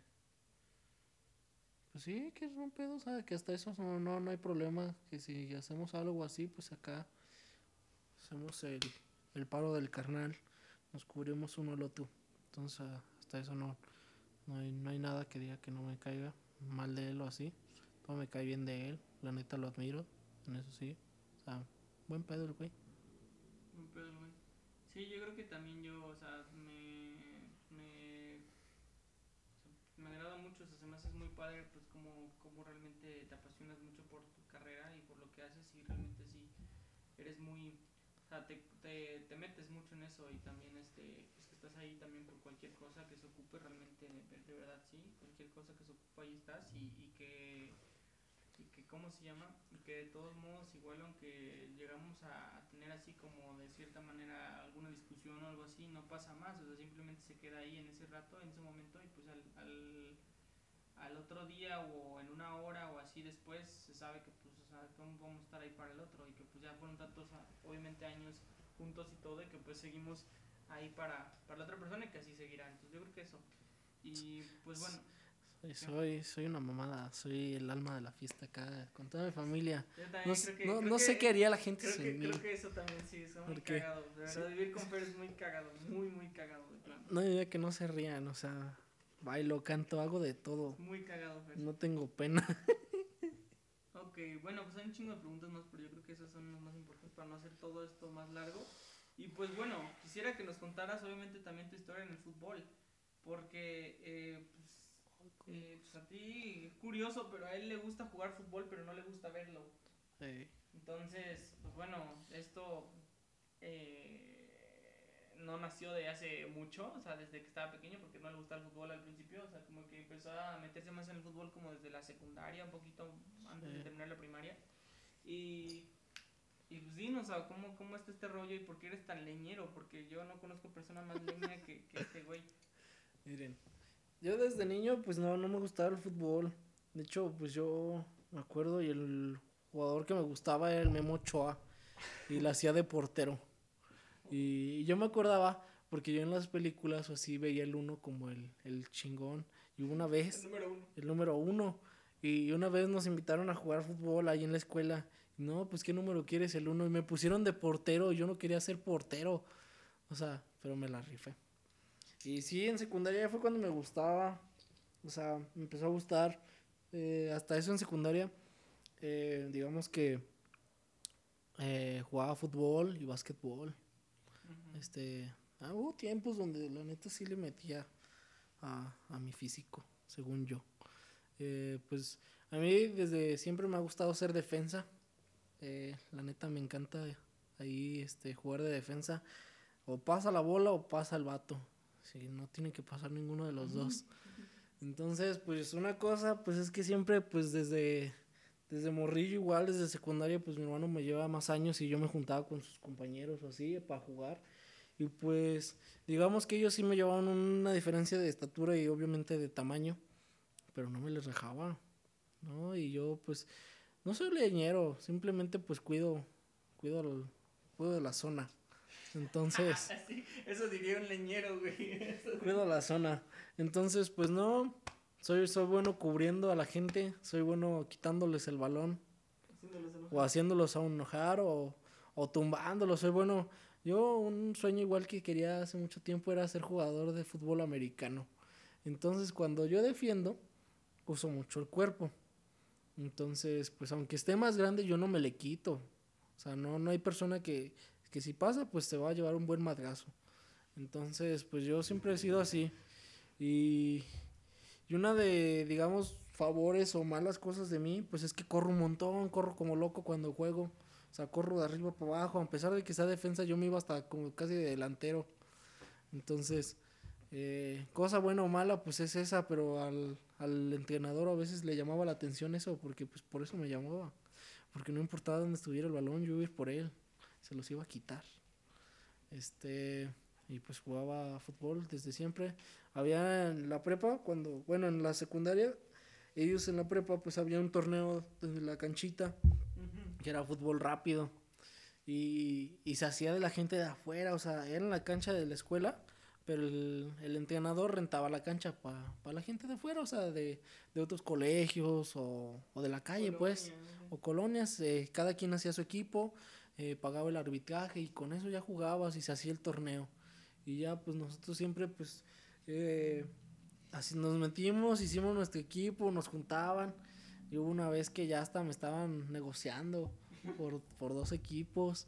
eh, pues siempre me han juntado por lo mismo, porque saben que para, para ese de fútbol rápido, yo era bien bueno, los aventaba contra la pared. Y, y pues la neta, me iba bien. Hasta eso, pues sí, cuando era más joven, pues tenía mejor tino, tenía una fuerza muy buena. Este, se hacían a un lado, o sea, a pesar de que, como son tiros de media cancha, pero la cancha era muy chiquita, pues latinaba o así. Y yo los hacía enojar porque, pues, o sea, eran vatos más grandes o señores que iban a jugar. Y pues van a decir, ¿cómo este morro se las quitaba? Y pues sí, o sea, yo no me les hacía un lado. O sea, y a mí eso es lo que siempre me ha gustado. Que cuando he jugado, y por lo que me juntan a veces muchos de los entrenadores o, o de compañeros que me juntan a jugar, me agarran por eso, porque saben que, que si voy a jugar, aunque esté más grande el otro güey, yo no me voy a quitar. Yo no me lo voy a quitar, me, me le, voy, le voy a quitar el balón o le, se va a un buen madrazo de mi parte. Cualquiera de las dos. ¿Cómo conociste al bofo?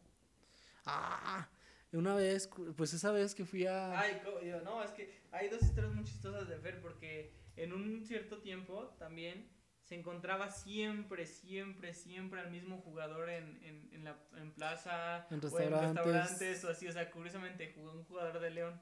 Sí, y aparte, otro dato curioso, siempre que me lo encontraba llevaba la misma playera o el mismo color. Una vez me lo encontré en un restaurante de espadas y llevaba una sudadera verde y él llevaba una playera verde. Y otra vez me lo encontré en una plaza y llevaba una playera rosa y él llevaba una playera rosa. Y otra vez igual en un outlet llevaba una playera blanca y él una blanca. El mismo jugador. Y el mismo jugador y siempre, yo creo que el güey ya me conocía, ya me, siempre, porque hasta eso no muy mal pedo, yo siempre llegaba y oye una foto y Simón, aquí vamos. Y, Ah, y- con 30 y personas. andaba con 30 personas con sus, su esposa o su novia, estaba muy guapa. Y Sus sus, hermanos. sus hermanos, o sea, es- Hijos, sí, 15 e- ese señor sí tenía una familia bien extensa, pero, pero nunca, o sea, hasta eso no, no fue farol ni nada, o sea, siempre me decía así, hasta me agarraba, o sea, no era mal pedo el don, el chavo en ese momento, pues. Y, y siempre, pues, lo curioso era que siempre llevaba el mismo color de ropa que él, o sea, y aparte, pues yo soy medio morenito y ese señor sí estaba morenito, así, todo, todo manito. Y, y no, pues parecíamos carnales, o sea, parecía que era de sus hermanos. Yo creo por eso me agarraba. Ya vente este, conmigo. Ya vente conmigo. ¿Y el bofo? Y el bofo fue de esas veces que me fui a, a Dolores Hidalgo a, a trabajar con lo de los cerdos. El bofo tiene unas canchas de fútbol allá. De, ese, de hecho es el Bofo 7, creo que se llama. Y fui con los, con los señores de ahí que trabajaban en las granjas, me juntaron. Y ahí andaba jugando con puro señor. Y, y de la nada que veo que dicen, no manches, ya llegó el bofo.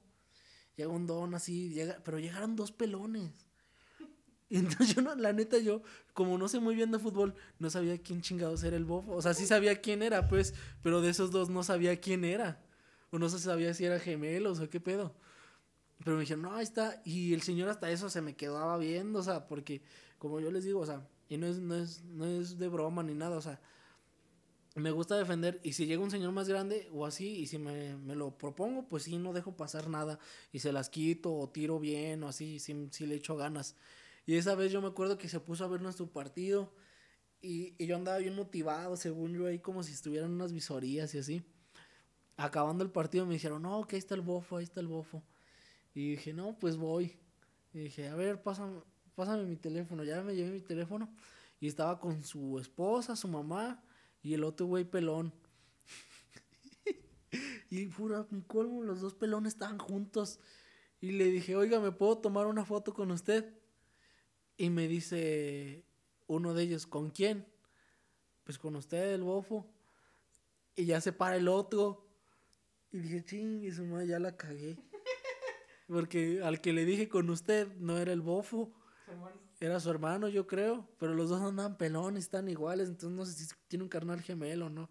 El chiste es que me gané mi foto. No, esta madre está bien alta el güey.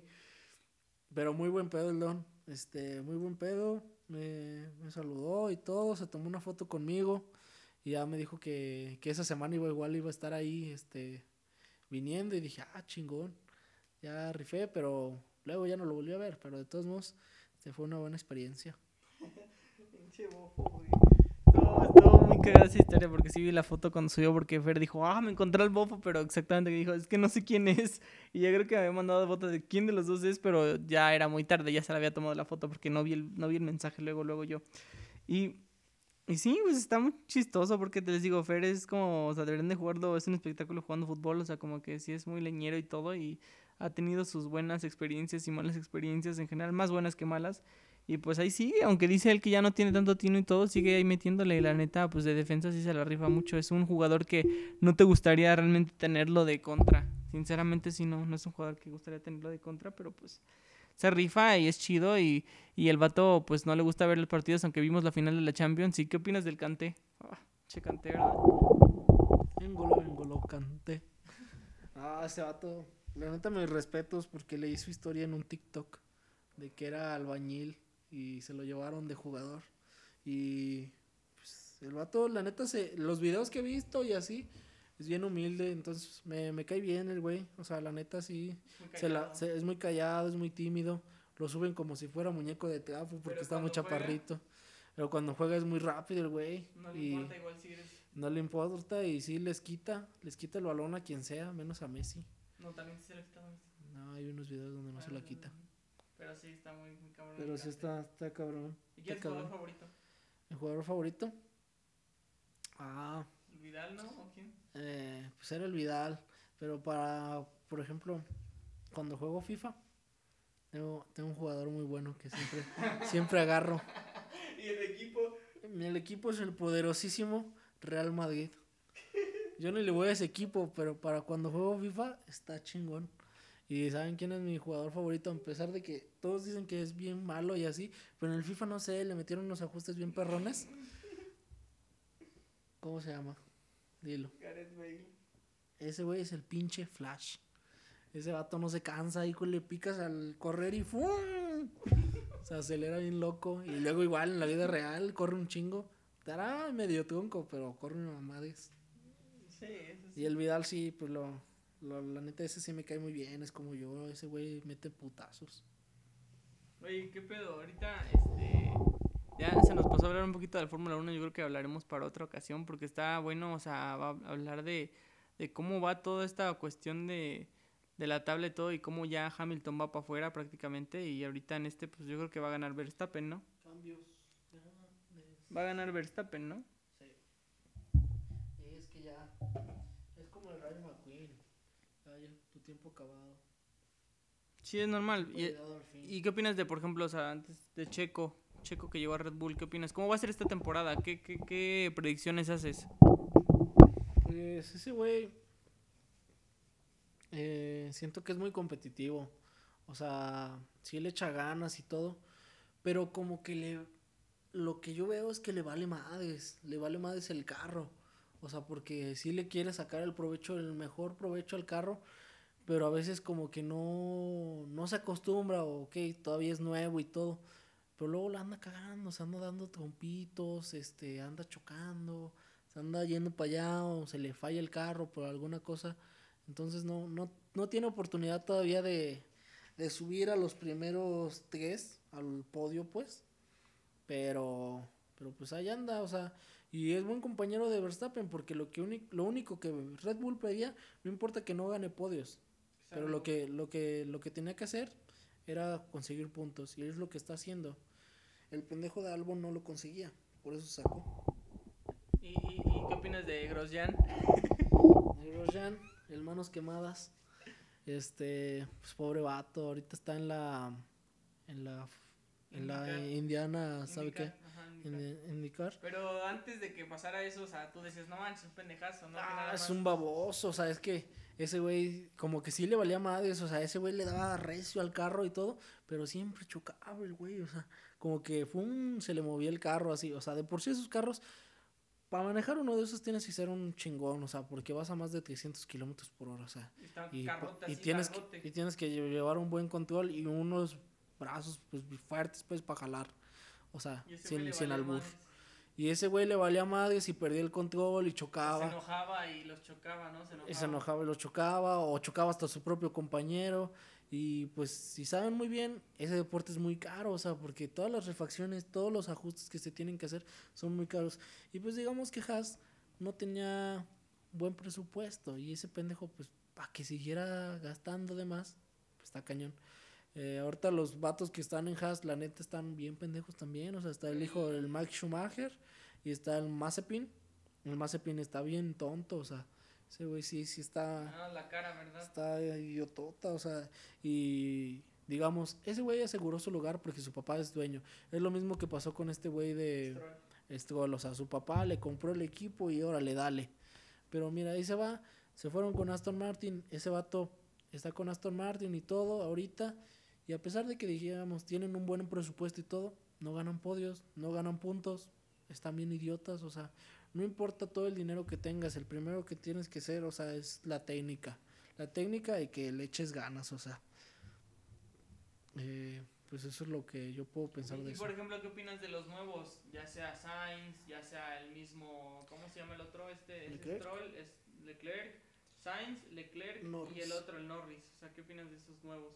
Mm, Leclerc eh, se me hace una persona que no está preparada.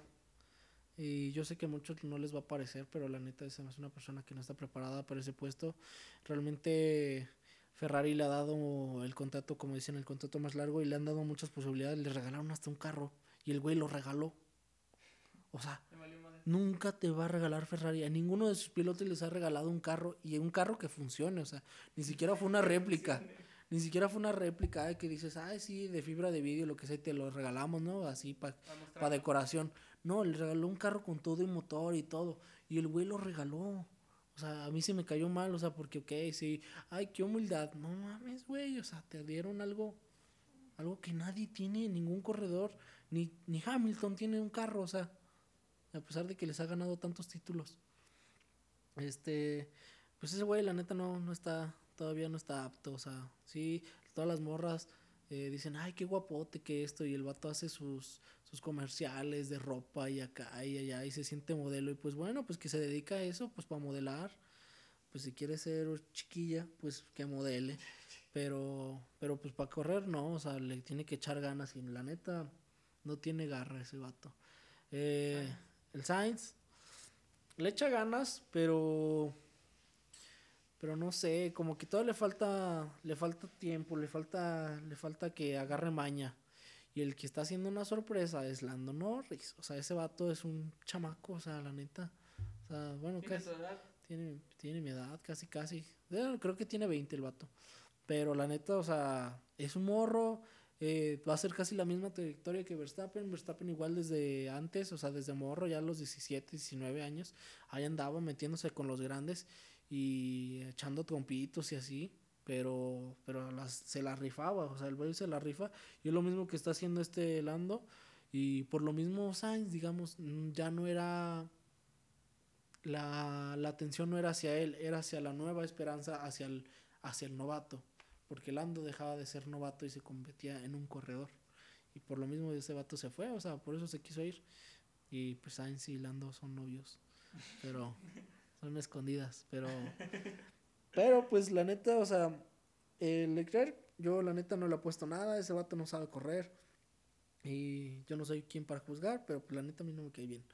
Eh, muchos pues sí dirán, ay, pero es que está bien guapo. Pues no mames, o sea, no, Ya- no, ya no, porque sea guapo lo vas a agarrar. O sea, que tú dices que de esos tres, Norris es el que más. Norris, Y de los que ya se van, Hamilton y Bottas. Hamilton y Bottas. Hamilton pues ya de por sí ya se quería retirar, no lo quisieron soltar porque pues quieren otro campeonato mundial.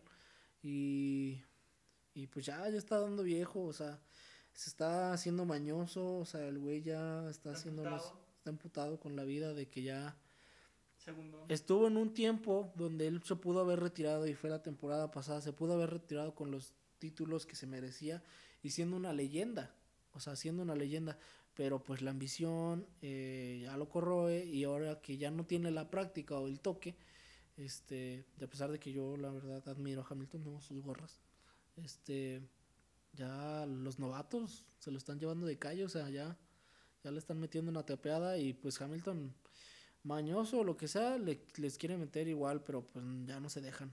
Y Botas, pues, Pues segundón, o sea, pues segundo, pues el, salió en el documental. El documental igual dice que él no le gusta ser el segundo lugar, que no le gusta ser esa persona que lo ven como un apoyo, como la reserva. Pero pues si no le echa ganas, pues ¿qué espera? O sea, va a terminar yéndose al Dakar o yéndose así a los de, pues sí, de, de drift, de, de tierra y ese rollo. Y la neta, no va a salir de eso. O sea, ya se va. Y es joven. Sí, sí. Oye, pero pues está muy bien, o sea, ¿de qué piensas de estos, de estas personas que empezaron a, porque tú me hablabas mucho de eso, de que los que empezaron a ver la Fórmula 1 por el documental, los mamadores, Mamadores. Los güeyes que ni siquiera han ido a un pinche gran premio. el que está en Netflix, el de Drive to Survive. Drive to Survive. Ah, pues miren, este, la neta, o sea, yo empecé a ver ese, ese pinche programa desde que salió la primera temporada. Todavía no se hacía popular, no se hacía nada popular, la neta nadie lo veía. Y, o sea, no lo digo de mamada, pero antes nadie lo veía, nadie, nadie decía, ay, vean esta serie, o lo publicaban en, en Instagram o así, no, nadie lo veía. Y yo sí me ponía a chutarle y me ponía a ver toda la, toda la serie así. Y ahí fue cuando mi hermano se empezó a, a, a verlo conmigo, porque yo le ponía la serie y de ahí le empezó a gustar.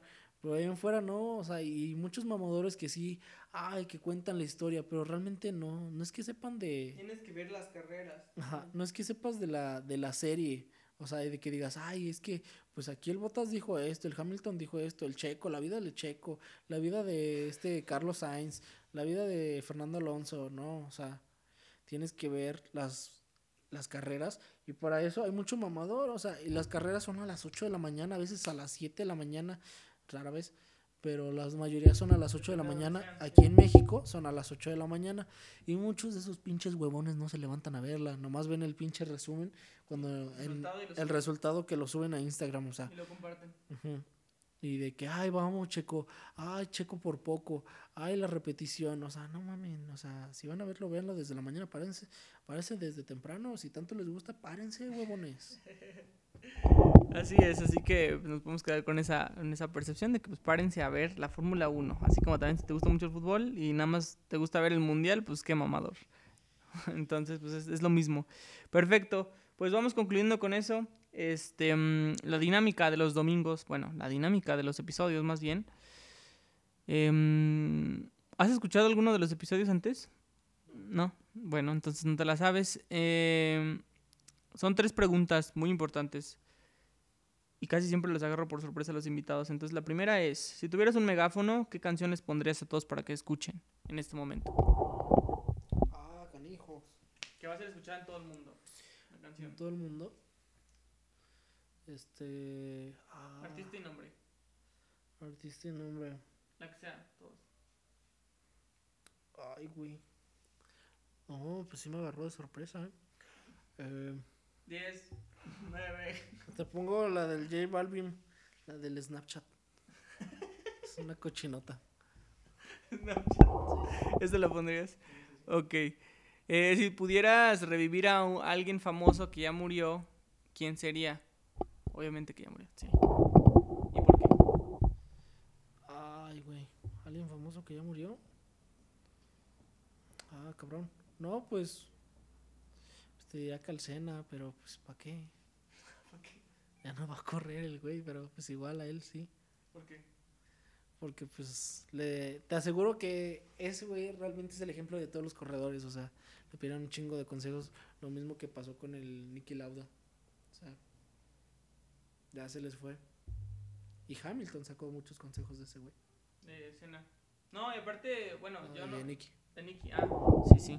No, pero igual yo llegué a ver el... Vean, está un documental, de hecho, en, en, en- se llama Cena. Justamente el documental, es como, sí, un documental ahí en Netflix, es muy bueno y narra la historia de Cena, de cómo empezó y que era todo un boom, o sea, fue muchísimo más boom que Hamilton ahorita. Entonces, este, pues, pues yo digo que, que tomemos de ejemplo a alguien como él y tuvo un final muy trágico, demasiado trágico. En una carrera murió, para los que no saben, spoiler, spoiler alert, murió y pues bueno, o sea, tienen que verlo de verdad porque pues re- representó mucho para Brasil. Es el mejor corredor que ha salido de Brasil y de hecho ya no ha habido brasileños después de ese más que Felipe Massa, pero pues ya fue muy diferente la cosa. Ok, y la última, este, tres cosas. Bueno, una cosa que le dirías al Ferran de hace 10 años, una cosa que le dirías al Ferran del presente y una cosa que le dirías al Ferran del futuro de 10 años. Güey. Al Ferran del pasado de 10 Pon tú años. que- es que 10 años es mucho. Yo digo que al Ferran de hace unos 5 años. Que use protección. ¿Qué? ¿Qué? Que se cuide. Que se cuide, si no le pueden dar un susto de un chiquillo. Eso hace 5 años. Sí, aunque no lo crean, canijo. Bueno, ok. Este- El del presente. Al del presente, pues que, que le meta los proyectos, que, tiene muchas ideas, pero pues nomás no la atora ninguna. O sea, que le meta, que le dé, que le dé sin miedo. Y al del futuro, pues, pues que espere con la misma emoción que tiene hoy en la vida, que no se agüite, que, que le dé para adelante y que pues espero que le hayan salido bien los proyectos que tenga en mente. Yo creo que eso sería todo. Perfecto, pues muy bien. ¿Algo más que quieras agregar en general? Eh, no sé, eh, tus redes, eh, algún proyecto que se viene para ti, algo, o sea, en general. Un, un proyecto, pues mm, nada, pues quiero plantar agave. No se sabe aún si lo voy a hacer o no lo voy a hacer. Eh, Quiero, quiero hacer eso porque pues realmente muchos dicen, ay, es que es un cultivo bien fácil y así. No, sí se le tiene que hacer una chinga y más si lo voy a hacer yo solo. Este, pero pues eso, mis redes pues son, eh, en Insta es el Ferrancast 31, así, Ferrancast 31. Y en el YouTube, pues es el Ferran, Alexis Ferran Castillo, creo. No, es Ferran Castillo nada más. Ah, Ferran Castillo me lo hizo él. Por eso no me lo sé. Listo, ¿alguno más que quieras decir en general de lo que sea? Lo que sea, pues nada, chavos, este, que si le van a meter y quieren lo de los alimentos, háganlo ustedes en su casa. No, no sean huevones. Métanle veganitos. Y, y del matoto animal, pues, nos, pues, infórmense, por favor. O sea, más que nada. Yo no soy viejito como para decir, ay, ponte a buscar, chavo. No, pero infórmate, o sea, si vas a criticar a alguien, infórmate como cuando dicen, no juzgues nomás por la portada, o no juzgues a alguien por, lo, por cómo se ve. Júzgalo cuando ya lo conociste, cuando ya lo trataste, cuando ya lo hiciste. Eh, es todo. Listo, pues, pues nada. eh, vamos concluyendo este episodio que se hizo muy largo, pero realmente ameritaba eso. Y siempre sobran temas de los que hablar con las personas. Y en este caso también muchos, porque pues por ser alguien que pues yo ya llevo toda mi vida de conocer prácticamente, pues, y lo que queda todavía, este. Realmente hay mucho, mucho que, que poder contarles, que poder compartirles, que poder todo. Y, y pues nada, le agradezco mucho por el hecho del día de hoy estar con nosotros, apoyando también este proyecto desde el inicio y pues este que se haya dado la oportunidad igual de compartirnos hasta sus cosas que le diría al de hace cinco años. Abrir un poco esa, esa parte de... No, en general, pues, pero este, pues nada, él ya sabe que lo admiro mucho, que realmente sabe que cuenta conmigo para lo que ocupe y, que pues ahí vamos a estar, ahí vamos a seguir y, y ya saben, igual si ustedes tienen alguna duda, pregunta sobre agronomía, sobre producción animal, sobre lo que sea, pues ahí están sus redes y realmente acérquense, pues él, aunque parece mamón, no es mamón, al contrario, es alguien bastante abierto y que pues, este, pues eh, ustedes lo llegaron a escuchar, o sea, sabe de lo que habla. Entonces, pues nada, los dejo. Cuídense mucho, cuiden a todos. ¿Alguna canción que vamos a dejar ahorita de salida? ¿Qué canción vamos a dejar? Que no sea Snapchat de Lleva Alvin, elige una canción que salga. Escuchen a Toquicha, por cierto. Escuchen a Toquicha. Ah, pues esa, el bellaqueo. El tocuntazo. Putazo. Eh, O de sacate escolar. No, me vas a ¿De salida o de entrada? Ok, los dejo con mi patrón, mi papá. Nos vemos, mucho. Mi patrón la Oye, el que da la para, el dinero está lloviendo. Recójanlo con pala, que llueva, que llueva. La virgen de la cueva. Trae la menores que le vamos a dar una pela. Estoy desacato con los bolsillos tepe. Las mujeres cuando me ven quieren más arete. Este, este, comete este. No te quilles porque te pase como un cohete. Tira el corazón más negro que un galón de soya. Todos se meten humildes cuando están en olla. La para de la para, el que lo agarre y lo decolla. No lo que me tiran porque lo dejen la polla. Pa, el doble de todo lo que tú quieras. Tú debes tu casa, en la guagua, hasta la nevera. Eso que yo dije no fue por solo rapero, por los siglos de los siglos, hoy el movimiento entero.